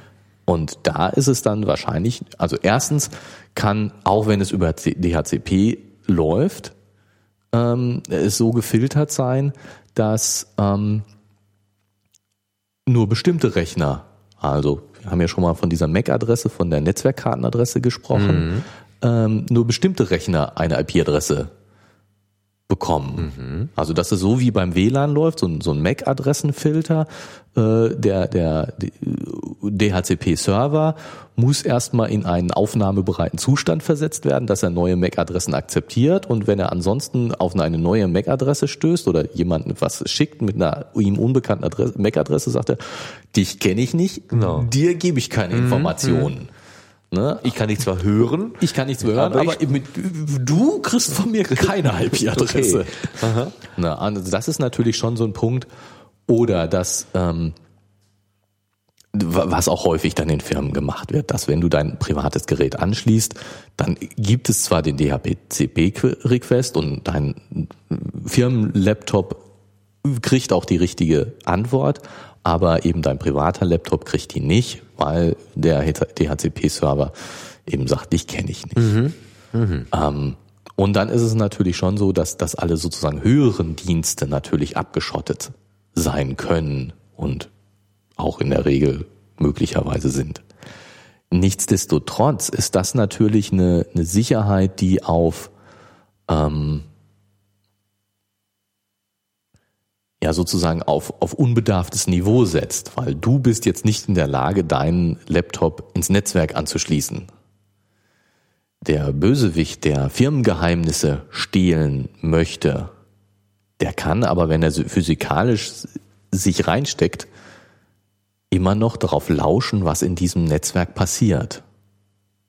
Ach, das ist dieses Sniffen. Ne? Genau. Ja, ne? Und, genau. und das ist natürlich, inso, insofern, ja. wer physikalischen Zugriff irgendwo drauf hat, der kann immer eine ganze Menge machen. Der hat schon mal einen Fuß in der Tür. Der hat einen Fuß mhm. in der Tür und normalerweise ist der Verkehr, der Netzwerkverkehr über so ein, dein, dein, dein, von deinem Rechner zum nächsten Router eben nicht verschlüsselt. Ja, kannst natürlich in deinem Rechner gleich verschlüsseln und dann kann jeder mhm. sniffen, was er will. Er kriegt nur verschlüsselte Sachen mitgehört und dann hat er nichts davon. Mhm. Ähm, Passiert aber nicht, wenn du einen Druckauftrag zum Drucker schickst übers Netzwerk, dann ist der in der Regel nicht verschlüsselt. Ne? Aber hoffen, dass er doch verschlüsselt ist. Naja. Und insofern kann der Sniffer da was mithören. Da hilft dann wieder nur, ähm, dass du äh, das Netzwerk in ganz kleine Bereiche einteilst, ähm, dass äh, ja neben dem dass es diesen, diesen Standard-Gateway gibt und dass es sozusagen so dieses lokale Netzwerk gibt. Da gibt es noch diese eine Zwischensache ähm, von Switches. Ähm, das heißt, ähm, wenn ich muss, äh, wenn ich meinen Rechner anstöpsel irgendwo ähm, und äh, in deinem Raum sind äh, vier Rechner und dann geht's weiter in den nächsten Raum dann hast du so einen kleinen Verteiler-Ali da stehen, der aus einem Netzwerkanschluss vier macht. Mhm. Ein Hub. Mhm. Und ähm, der macht nichts anderes als alle Pakete, die da so durch die Gegend fleuchen, von, von einem Anschluss auf, an alle anderen verteilen. Und insofern stellt einfach nur, es ist wie, wie eine Mehrfachsteckdose. Ja, physikalisch. Physikalisch einfach und vielleicht verstärkt er das Signal noch mal ein bisschen, äh, deswegen braucht er Strom, aber eigentlich rein wie äh, an einer, in, bei einem rein und dann alle raus, das ist das, was der macht. Mhm. Aber äh, es gibt sozusagen die nächsthöhere äh, Stufe, ist ein Switch, der ähm, die Verteilung intelligent macht. Das heißt, ähm, unabhängig davon, dass es jetzt Standard Gateway oder sonst was, merkt er sich, an welchem von meinem Anschluss hängen welche IP-Adressen. Mhm. Und wenn er was reinkriegt, dann schickt er es nur an die richtigen IP-Adressen weiter. Und wenn hinter jedem Anschluss ein Switch hängt, dann ist das mit dem Sniffen natürlich sehr schwierig, weil nur alles, was für mich bestimmt ist, bei mir vorbeikommt. Ah ja, mhm. okay. Und insofern in Firmen, in etwas empfindlichen Organisationen hast du eben keine Hubs, sondern direkt Switches. Das macht die Sache deutlich teurer, aber äh, natürlich auch viel sicherer. Und in der Regel sind diese Switches dann auch noch konfigurierbar, was passiert überhaupt mit den Paketen, die da bei mir ankommen und wohin kann der die überhaupt dann weiterschicken oder auch nicht. Also welche Be Bereiche des lokalen Netzwerks sind erreichbar mhm. und sind nicht erreichbar von diesem von dieser Adresse aus. Also dann kannst du das Routing intelligenter beeinflussen. Und es ist eben nicht so, obwohl das alles zu einem lokalen Netzwerk gehört, eine Subnetzmaske hat und einen Standard-Gateway, dass du eben es nicht so einfach ist, dass du von alles alles mithören kannst und so. Und mhm. das ist natürlich schon dann in, in, in Firmen, die die eben ein wartbares Netzwerk haben wollen, ein größeres wartbares Netzwerk haben wollen, natürlich dann auch wieder Standard und auch notwendig, dass, dass irgendwo die, die Grenze dazwischen ist, weil ansonsten mit einem Hub sich Störungen im Netzwerk natürlich auch viel zu leicht ausbreiten nee, also und auch die alles Last, ne? beeinflussen und die Last natürlich die Last zu groß. Genau. Also wenn, wenn jeder, also in einem Raum, wenn jeder jeden zuschreit und nicht gerichtet kommuniziert, äh, dann kommt man, kriegt man ja irgendwann nicht mehr, nicht mehr die Informationen übertragen. Genau, genau, dann ist das. Dann Würde ein, ein intelligentes äh, Netzwerk das denn wohl merken, dass ja jemand ähm, sich einstöpselt, der jetzt nicht die entsprechenden Zugangscodes hat? Also wenn der, wie du schon sagtest, ähm, die Gegenstelle sagt, dich kenne ich nicht, dich versorge ich nicht, könnte der ja sofort Alarm schlagen und sagen, da, da steht einer vor der Tür, der will rein, der gehört hier aber nicht hin und eigentlich sollte er auch gar nicht da stehen. Äh, jetzt äh, mache ich mal die Alarmglocke. Das gibt würde, sich, natürlich gibt's das auch. Das würde natürlich. auch sofort auf, also man könnte es das so könnte, empfindlich machen, dass es sofort, sofort auffällt. auffällt. Genau. Also je nachdem, wie empfindlich dein Bereich ist, äh, wird das mhm. natürlich auch gemacht. Also nicht nur äh, verhindern, sondern auch noch aktiv Alarm schlagen könnte. Genau. Man. Ja, klar. Mhm. Gut, also dann wissen wir jetzt auch, warum der Fredde seinen Rechner da einstöpseln kann. Also da ist es anscheinend so, dass er problemlos auf die äh, Genau, und Komponenten, das, die er, also da würde ich jetzt davon ausgehen, der, da hängt eben in, in, in diesem, dieser äh, Zocke mhm. äh, gibt es gibt es eben einen, einen Netzwerkserver, der eben DHCP hat und dann steckst du da rein und dann funktioniert das und das ist wirklich auch ähm, nicht ungewöhnlich, auch in Firmen nicht ungewöhnlich mhm. im Kleineren. Das ist ähm, gut der Standard. ja.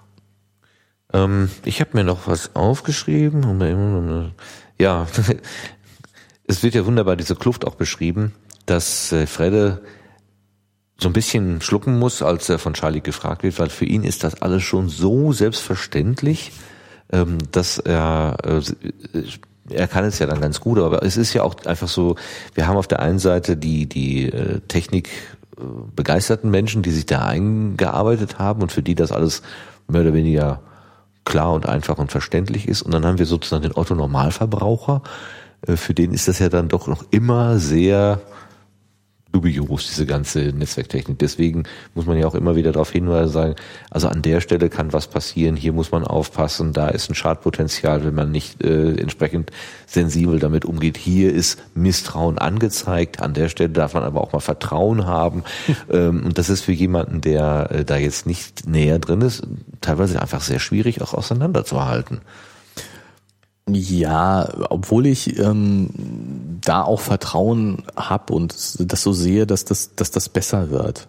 Also besser wird in dem Sinne, dass ähm, man mehr Vertrauen haben kann und dass man weniger technisches Verständnis haben muss, um, um das auch zu unterscheiden zu können und dass einem intelligente Systeme auch viel abnehmen. Also ähm, ich denke, dass das ja so so wie wie ähm, du in vielen Bereichen ähm, was weiß ich nicht mehr übers Telefonieren nachdenkst oder eben ähm, übers Auto viel nicht mehr nachdenkst, sondern du benutzt es einfach, sonst funktioniert und es ist sicher. Ähm, dass das mit, mit Computern, Internet äh, auch so immer besser wird und du immer weniger technisches Verständnis brauchst, auch um sicher vorgehen zu können. Du brauchst ein paar Grundgedanken und vielleicht ein, ein ganz bisschen Grundverständnis, aber ähm, viel eigentlich nicht. Und ich glaube, wir sind wir sind noch da, wo, wo man jedem raten muss, äh, informier dich ein bisschen über äh, Internetsicherheit und äh, wenn du Internetbanking machen willst, mach dich ein bisschen schlau, damit du weißt, was du da tust, weil es einfach nötig ist. Aber ich wäre auch sicher, also ich äh, sage auch, dass man heutzutage für ein äh, einigermaßen sicheres Umgehen viel weniger Wissen braucht als vor ein paar Jahren und dass das in Zukunft auch noch besser wird, dass du, was weiß ich, klar, du musst dafür sorgen, dass dein, deine Software auf dem aktuellen Stand ist. Du musst die Standardeinstellungen beibehalten. Naja, müssen, aber man sollte vielleicht. Ja, ja, genau. Also wenn man es nicht besser weiß, ist es schon genau, mal gut, äh, genau, dem das, zu folgen. Ja. Dem zu folgen. Aber dass eben die Standardeinstellungen und das, was die, die Software auf deinem Rechner macht, so gut ist, dass du dem schon vertrauen kannst und dass du nicht wirklich Wissen brauchst darüber, was da passiert. Und ich meine, mm, ja, wir haben diese, wir haben diese, diese E-Mail-Unsicherheit, haben wir jetzt ja auch schon äh, ausführlich darüber gesprochen, dass eben E-Mail an sich ein sehr unsicheres Medium ist und E-Mail wird so schnell nicht abgeschafft werden. Da bin ich auch sicher. Und insofern wird das ein Unsicherheitsfaktor bleiben und äh, dessen sollte man sich bewusst sein. Aber diese, diese einfache Aussage, vertrau nicht dem, was in E-Mails drin steht. Ah, dafür brauche ich kein technisches Verständnis. Das ist einfach eine ganz einfache Sache. Und aber wir haben uns zum Beispiel über E-Mail zu diesem Termin heute hier verabredet. Wenn ich nicht Vertrauen gehabt hätte, dass du meine E-Mail als vertrauenswürdig annimmst, und ich auch auf deine Antwort vertrauens, also wenn ich deine Antwort als vertrauenswürdig eingestuft hätte, obwohl wir über eine nicht verschlüsselte Leitung kommuniziert haben, dann säßen wir hier jetzt ja wahrscheinlich nicht. Also ja, es ist ja, ich habe ja keine Vertrauen Sicherheits drin, aber anscheinend, aber ich, ich weiß, dass es auf der einen Seite kann ich mich, ich muss ein Gefühl entwickeln dafür, wann kann ich dem vertrauen, was da kommt aber auch gegenüber diesen Phishing-Mails, die sich für irgendwas anderes ausgeben, ein Misstrauen haben. Also ich brauche Vertrauen und Misstrauen gleichzeitig. Naja, also weiß ich nicht, weil ähm, häufig werden ja E-Mails mit Postkarten verglichen. Genau. Und ich finde find den, den, den Bleistift in Blockbuchstaben geschriebene Postkarten. Ja, jetzt, jetzt ich finde den Vergleich also einfach mit Postkarten nicht so verkehrt. Ähm, wenn du wenn ich eine Postkarte von dir bekommen hätte und sage, wir kommen, wir verabreden uns heute und was weiß ich, ja, dann vertraue ich darauf, dass das schon richtig ist, weil ich davon ausgehe, es hat keiner ein Interesse, mir etwas in dieser Richtung vorzugaukeln. Warum sollte jemand das tun? Und das Risiko, das ich eingehe, wenn ich dem vertraue, ist auch nicht so besonders groß. Also wenn mich jemand hätte hier hinlocken wollen, ähm, dann hätte er es damit auf jeden Fall problemlos schaffen können, indem er mir solche eine Fake-Mail schickt. Aber warum hätte jemand das tun sollen? Äh, und äh, das Risiko ist einfach, dann bin ich halt hier. Wenn mich jemand hier hinlocken will, um mich umzubringen, wäre das ziemlicher Quatsch. Das kann er woanders auch. Also der, der, der Sinn ist, macht, ist nicht da. Wenn ja, ist deine Wohnung ausrauben oder dein, dein Netzwerk ja. manipulieren zu Hause. Ja. Keine Ahnung. So, wenn ich mit Bankengeschäften zu tun habe, dann ist die, das, das Risiko oder dann ist das Interesse, das mögliche Interesse von anderen natürlich gleich ein ganz anderes und das Risiko viel größer. Und ich würde auch nicht, ähm, selbst wenn ich einen Brief kriege, so viel mehr als eine Postkarte, mhm. wenn ich einen Brief kriege, ähm, wo drin steht, ähm, hier ganz schnell unterschreiben und zurückschicken.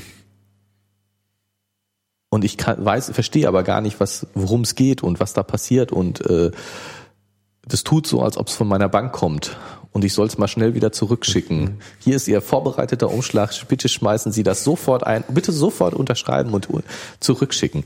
Dann würde ich das doch auch nicht tun. Ja, vor allem, wenn das Wort Vollmacht oder irgendwas da oben drüber steht. steht ne? Genau, ne? Dann würde ich das doch auch nicht tun. Und äh, ja, das ist, das ist jedem klar. Nicht nur, weil, weil da drunter steht, äh, meine Bank, äh, ihr Bankberater von meine Bank, Unterschrift, äh, äh, tue ich noch lange nicht, was da steht. Mhm. Sondern äh, da muss schon einiges dazukommen, bevor ich sozusagen ungewöhnliche Dinge ausfülle und äh, ungewöhnliche Dinge unterschreibe und, und solche Sachen mache wenn ich auf der, auf der Straße jemand ansprechen würde und sagen, äh, guten Tag, ich bin äh, Herr Kaiser, ich komme von Ihrer Bank, äh, wir haben da gerade ein Computerproblem, würden Sie mir gerade eben Ihre PIN sagen, damit ihr das auch mal, aus, mal ausprobieren können oder so, hier am Geldautomaten, dann würdest du wahrscheinlich auch sagen, hm, halt, hallo, was, genau. wie, das gab's ja gar nicht, äh, das genau. kenne ich so nicht und das, äh, das glaube ich jetzt mal nicht. Also dieses was ich gerade sagte, dass wir ein gewisses Misstrauen mit uns herumtragen sollten, wenn wir mit äh, E-Mail zu tun haben.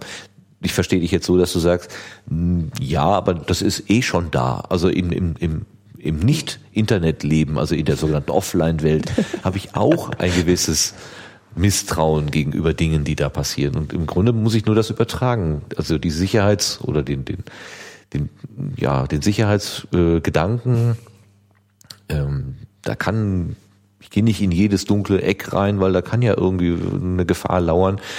Das übertrage ich sozusagen auch in diese Online-Welt. Mehr, genau. mehr, ist, mehr ist zunächst einmal nicht nötig. Nicht das nötig. denke ich auch. Und ich meine, ähm, dafür ist es natürlich schon so ein bisschen nötig, dass ich ein Gefühl habe für, für das, was möglich ist und was nicht möglich ist im Internet. Ähm, aber ich glaube, dass die, dass das technische Verständnis eigentlich nicht so nötig ist für dieses Sicherheitsgefühl. Es ist hilfreich. Es ist im Moment, glaube ich, auch noch nötig. Also was was was was macht ein Domain Name Service? Mhm. Ähm, was passiert mit den Paketen? Wir haben noch gar nicht von Man in the Middle Attack gesprochen, aber sozusagen, was ist das? Wäre schon auch so ein Punkt mit dieser Verschlüsselung. Wann ist eine Ver Verbindung, eine gesicherte Verbindung verschlüsselt und wann ist sie nicht. Ähm, das sind schon, das sind schon wichtige Sachen und äh, wann kann ich darauf vertrauen und wann kann ich nicht darauf vertrauen. Und ähm, im Moment ist das noch nötig, denke ich, so ein bisschen Verständnis, aber ich glaube, dass das abnimmt und dass man das bald auch nicht mehr so braucht, sondern dass einfach, dass diese Sachen einem von der Software abgenommen werden. Und das, das, es entwickelt sich ja ganz stark schon in die Richtung. In die, du, du hast, äh, äh, du hast natürlich auf deinem Rechner eine Internet Security Software. Früher hattest du nur einen Virenscanner drauf, inzwischen hast du was, was sich Internet Security Software nennt und was aber auch mehr, wirklich mehr kann und tut. Und wenn du ein unbedarfter Benutzer bist, solltest du sowas auf jeden Fall installieren und haben und ähm, benutzen. Und wenn du, was weiß ich, wenn du das, das, das geht dann in deinen Browser rein und, und äh, äh, sagt dir, wenn du irgendwo hinsurft, oh, diese Internetadresse sieht aber komisch aus, seien Sie hier vorsichtig. Geben Sie hier keine Daten ein. Ja, dann ist doch gut. Dann brauche ich nicht zu wissen, wie diese Software zu dieser Einschätzung kommt, ja, an der Stelle gebe ich dir recht. Ich habe äh, unser letztes Gespräch auch zum Anlass genommen, äh, mal zu gucken, ob äh, ich denn überhaupt, äh, ob ich vielleicht auch so eine Komplettlösung, wie du sie da beschrieben hast, brauchen könnte. Zumal äh, mein, äh, mein äh, Viren Antivirenprogramm, was ein kostenloses Tool ist, jetzt gerade zum neuen Jahr massiv Werbung gemacht hat. Äh, kaufen Sie doch mal das komplette ähm, Paket. Da habe ich mal geschaut, ob ich denn überhaupt eine Firewall auf meinem Rechner drauf habe. Und siehe da, ja, das Betriebssystem brachte schon eine eigene mit. Und so, da werden halt Anwendungen aufgelistet, die nach außen kommunizieren dürfen und wenn, wo ich kein Häkchen dran mache, die dürfen halt nicht nach außen kommunizieren verhindert natürlich nicht, dass jemand so tut, als würde er auf die Anwendung äh, spielen und dann irgendwas anderes da, äh, also so eine Mogelpackung sozusagen schicken. Ja, genau. Aber immerhin, es ist schon mal ja. ein, ein Teil. Ähm, da in dem Sinne gebe ich dir recht. Ich bin also besser geschützt gewesen, als mir in dem Moment, wo wir darüber gesprochen haben, eigentlich bewusst gewesen ist.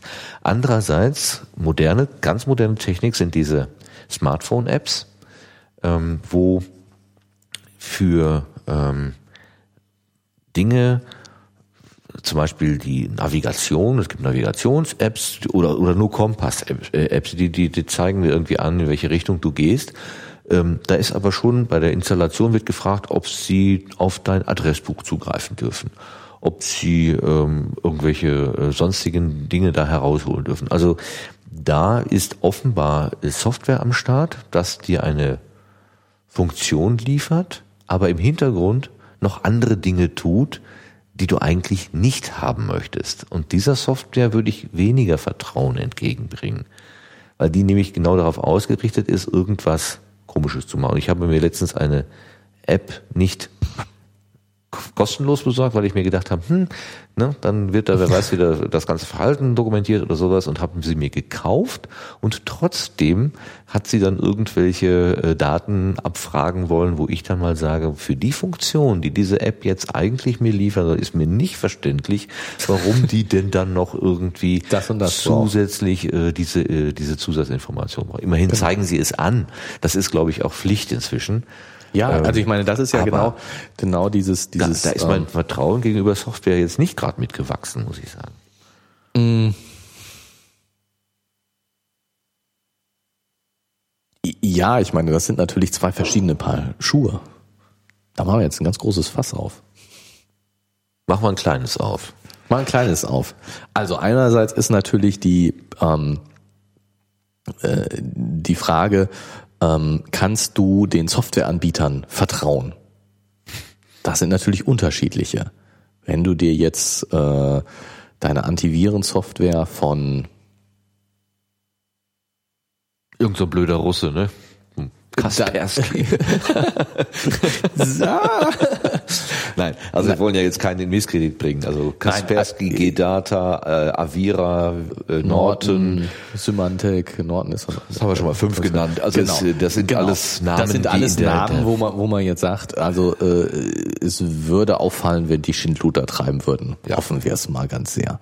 Das wäre auf jeden Fall so schädlich, rufschädigend, dass die einpacken können. Also die leben vom guten Ruf. Die leben vom guten Ruf, so. Und, und deswegen vertraue ich darauf, dass wenn ich eine Anti-Internet-Security-Software von denen installiere, dass die äh, nicht nur äh, äh, gut schützt, sondern auch nicht äh, gegen meine Interessen im Sinne des Anbieters, im Sinne des Softwareanbieters verstößt. Das sind ja nochmal zwei Paar Schuhe.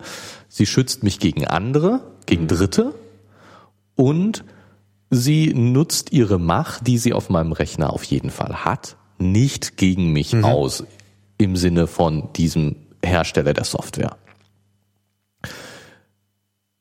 Das gilt natürlich für jede andere Software, die ich auf meinem Rechner installiere, auch, dass ich dem Softwareanbieter vertrauen muss, dass er nicht seine Macht, die ich ihm auf meinem Rechner ge gebe, ausnutzt in seinem Sinne gegen mich. Ähm, und ich muss ihm Macht geben.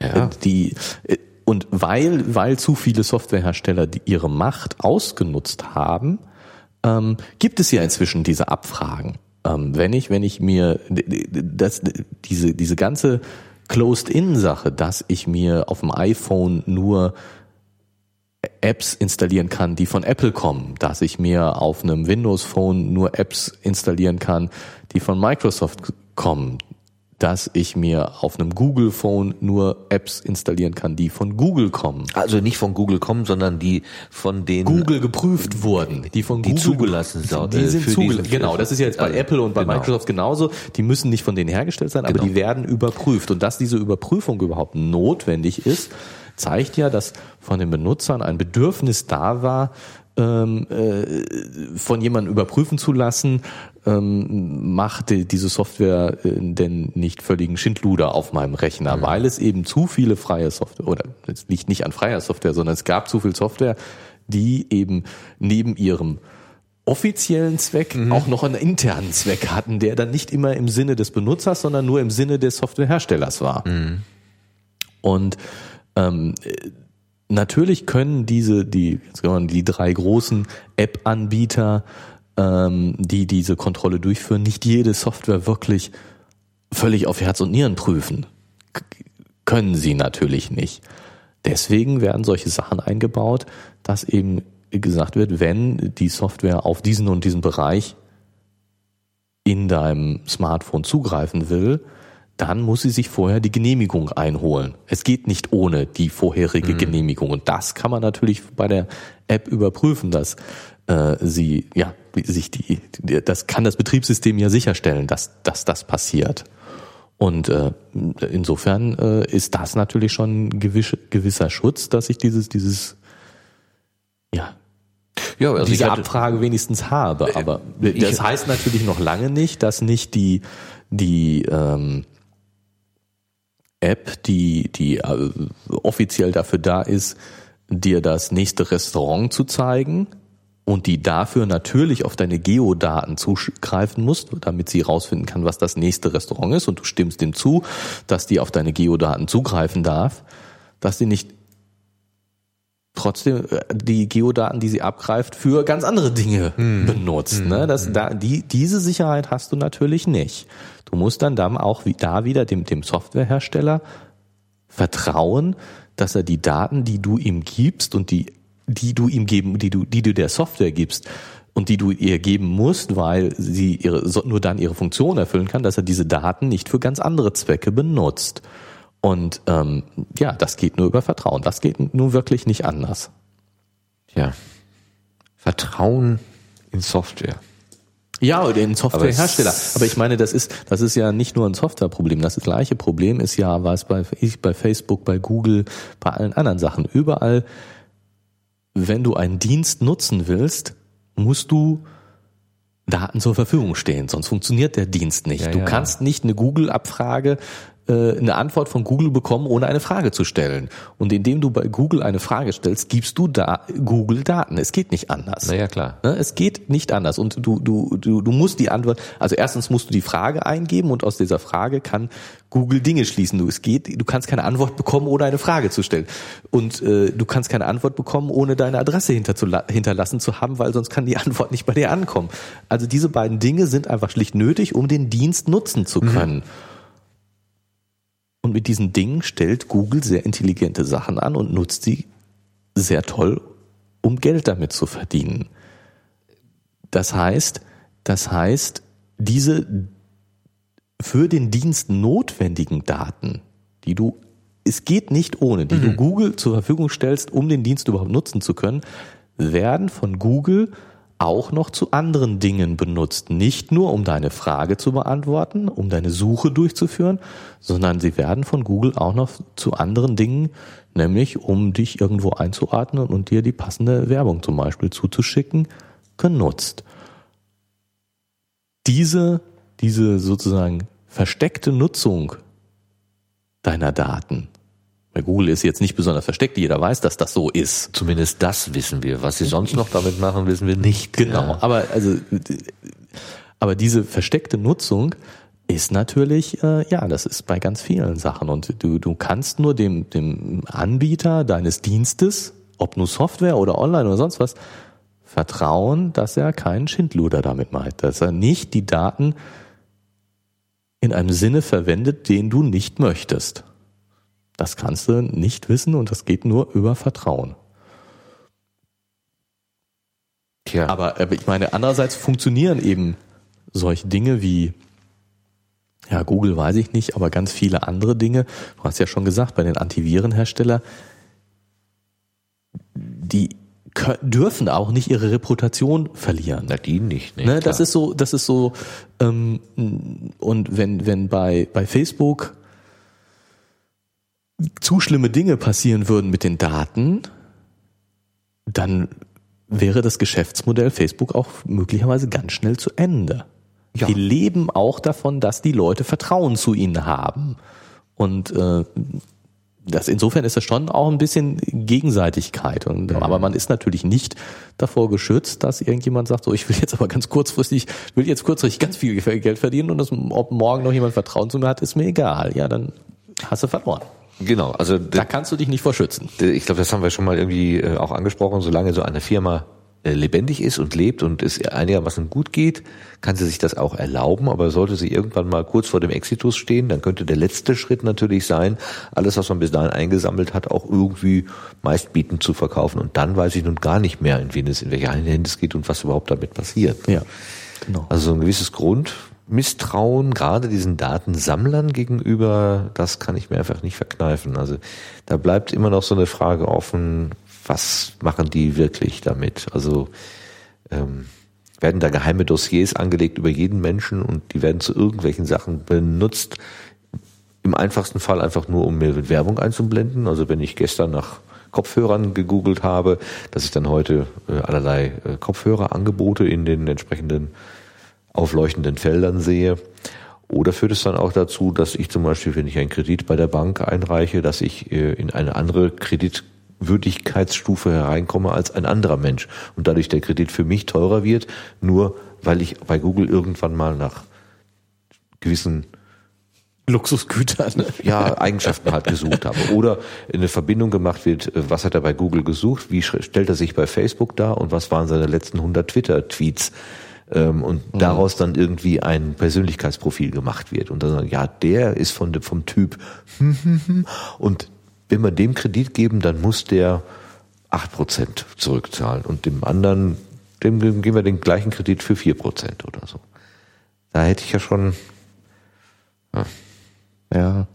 Das weiß ich einfach nicht. Und da bleibt, da bleibt noch größere, größeres Misstrauen. Aber rein praktisch lebe ich genauso, wie du es gerade beschrieben hast. Ich habe einfach irgendwie ein diffuses Vertrauen ich vertraue auch dem einen mehr als dem anderen, ohne dass ich über den mehr oder weniger weiß. Das ist einfach so, ja, wie bei Menschen. Also ein, ein Empfinden ähm, und damit versuche ich mich irgendwie durch das Internet zu schlagen. Wahrscheinlich geht es vielen anderen genauso. Genau. Und ich denke auch, dass, also ich wäre jetzt sehr sicher, dass es da eigentlich nicht wirklich eine andere Möglichkeit gibt. Es ist die, äh, natürlich gibt es die Möglichkeit, völlig abzu, sich abzuschotten und sagen, ich vertraue nie, nicht zu niemandem im mhm. Internet. Ja, dann, dann lass es eben. Äh, dann nutzt du auch die tollen Möglichkeiten nicht. Ähm, es ist sicherlich nicht richtig, äh, sinnlos allem zu vertrauen, dann fällst du ganz schnell auf die Nase, auch klar. Und der, der Mittelweg, ähm, ja, wie bei Menschen musst du einfach auf dein Bauchgefühl äh, hören und, und vertrauen und gucken, dass es gut läuft und ja. Und immer auch ein bisschen Hoffnung haben. Ein bisschen Hoffnung haben und äh, ja. wird schon gut gehen. Bei mir ist immer gut gegangen und ich natürlich klar gibt es die Leute, die schlechte Erfahrungen gemacht haben, aber die gibt's äh, woanders auch und äh, ich, ich finde, dass es im Großen und Ganzen doch auch funktioniert und gut läuft. Also jetzt ja, ich sehe seh sozusagen diese viel, viel sehe nicht so eine Schwarzmalerei, dass man gesagt, das Internet steckt voll Kriminalität und was weiß ich, äh, sehe ich einfach nicht. Es ist, äh, gibt da genauso viel Kriminalität wo, wie woanders auch und genauso wenig wie woanders auch und ähm, ähm meine Daten werden äh, zu Dingen genutzt, die mir nützlich sind und zu Dingen genutzt, die mir nicht nützlich sind, die gegen meine Interessen verstoßen. Und äh, das wird sich so einigermaßen die Waage halten und äh, ich habe lieber die Vorzüge des Internets, als dass ich darauf verzichte. Das ist ziemlich eindeutig und äh, ja, dann hoffen wir mal, dass alles gut geht. Und ich hätte da ja Vertrauen rein, dass das alles gut geht und eher positiv ist. So ungefähr wie im Straßenverkehr. Ne? Ich kann eine Menge selber tun. Ich kann mich, kann immer schön auf die auf die richtige Spur fahren und äh, äh Geschwindigkeit einhalten und so weiter. Aber wenn mir Geisterfahrer entgegenkommen, dann habe ich auch äh, wenig Möglichkeiten, vielleicht irgendwie was zu machen. Also ich, ich bin ja auch immer davon abhängig, wie andere sich verhalten an der Stelle. Genau. Ne? Und Aber wenn, trotzdem wenn, benutze ich das Auto und gehe raus. Und genau. Und wenn jetzt jemand äh, an der nächsten Kreuzung die Vorfahrt nimmt und mir äh, ja. in die Seite reinfährt, dann kann ich daran nichts machen. Ich vertraue darauf, dass das nicht passiert und dass der sich an die Regeln hält. Und die meisten Leute halten sich an die Regeln und es passieren Unfälle, ja, sie passieren und es passieren schlimme Unfälle, aber im, Groß, aber im Großen und Ganzen geht es doch ziemlich gut und man kommt recht sicher und äh, gut von A nach B und so ist es im Internet auch. Also es funktioniert im Großen und Ganzen doch sehr gut und man äh, kann es prima nutzen und ist eine tolle Sache und äh, dass es Unfälle gibt, ja, passiert. Ja, allgemeines Lebensrisiko. Genau. Gut, im Großen und Ganzen funktioniert es ganz gut. Ich glaube, im Großen und Ganzen haben wir für heute auch alles in der Tüte. Ja. Ähm, wir haben jetzt die zwei Stunden fast voll, noch fünf Sekunden. Okay. Dann ist also es wieder nicht, hat es wieder nicht geklappt, eine mit, kurze Folge mit, zu machen. Mit dem kurzer. Aber es war wieder sehr, sehr interessant, finde ich. Gut. Ich habe wieder was gelernt. Dankeschön. Oh, bitte gerne. Ich ja. auch. und dann sagen wir Tschüss, bis zum nächsten Mal, äh, wenn es wieder heißt, gehen wir loben, Gerrit und Martin lesen vor und dann reden sie noch drüber.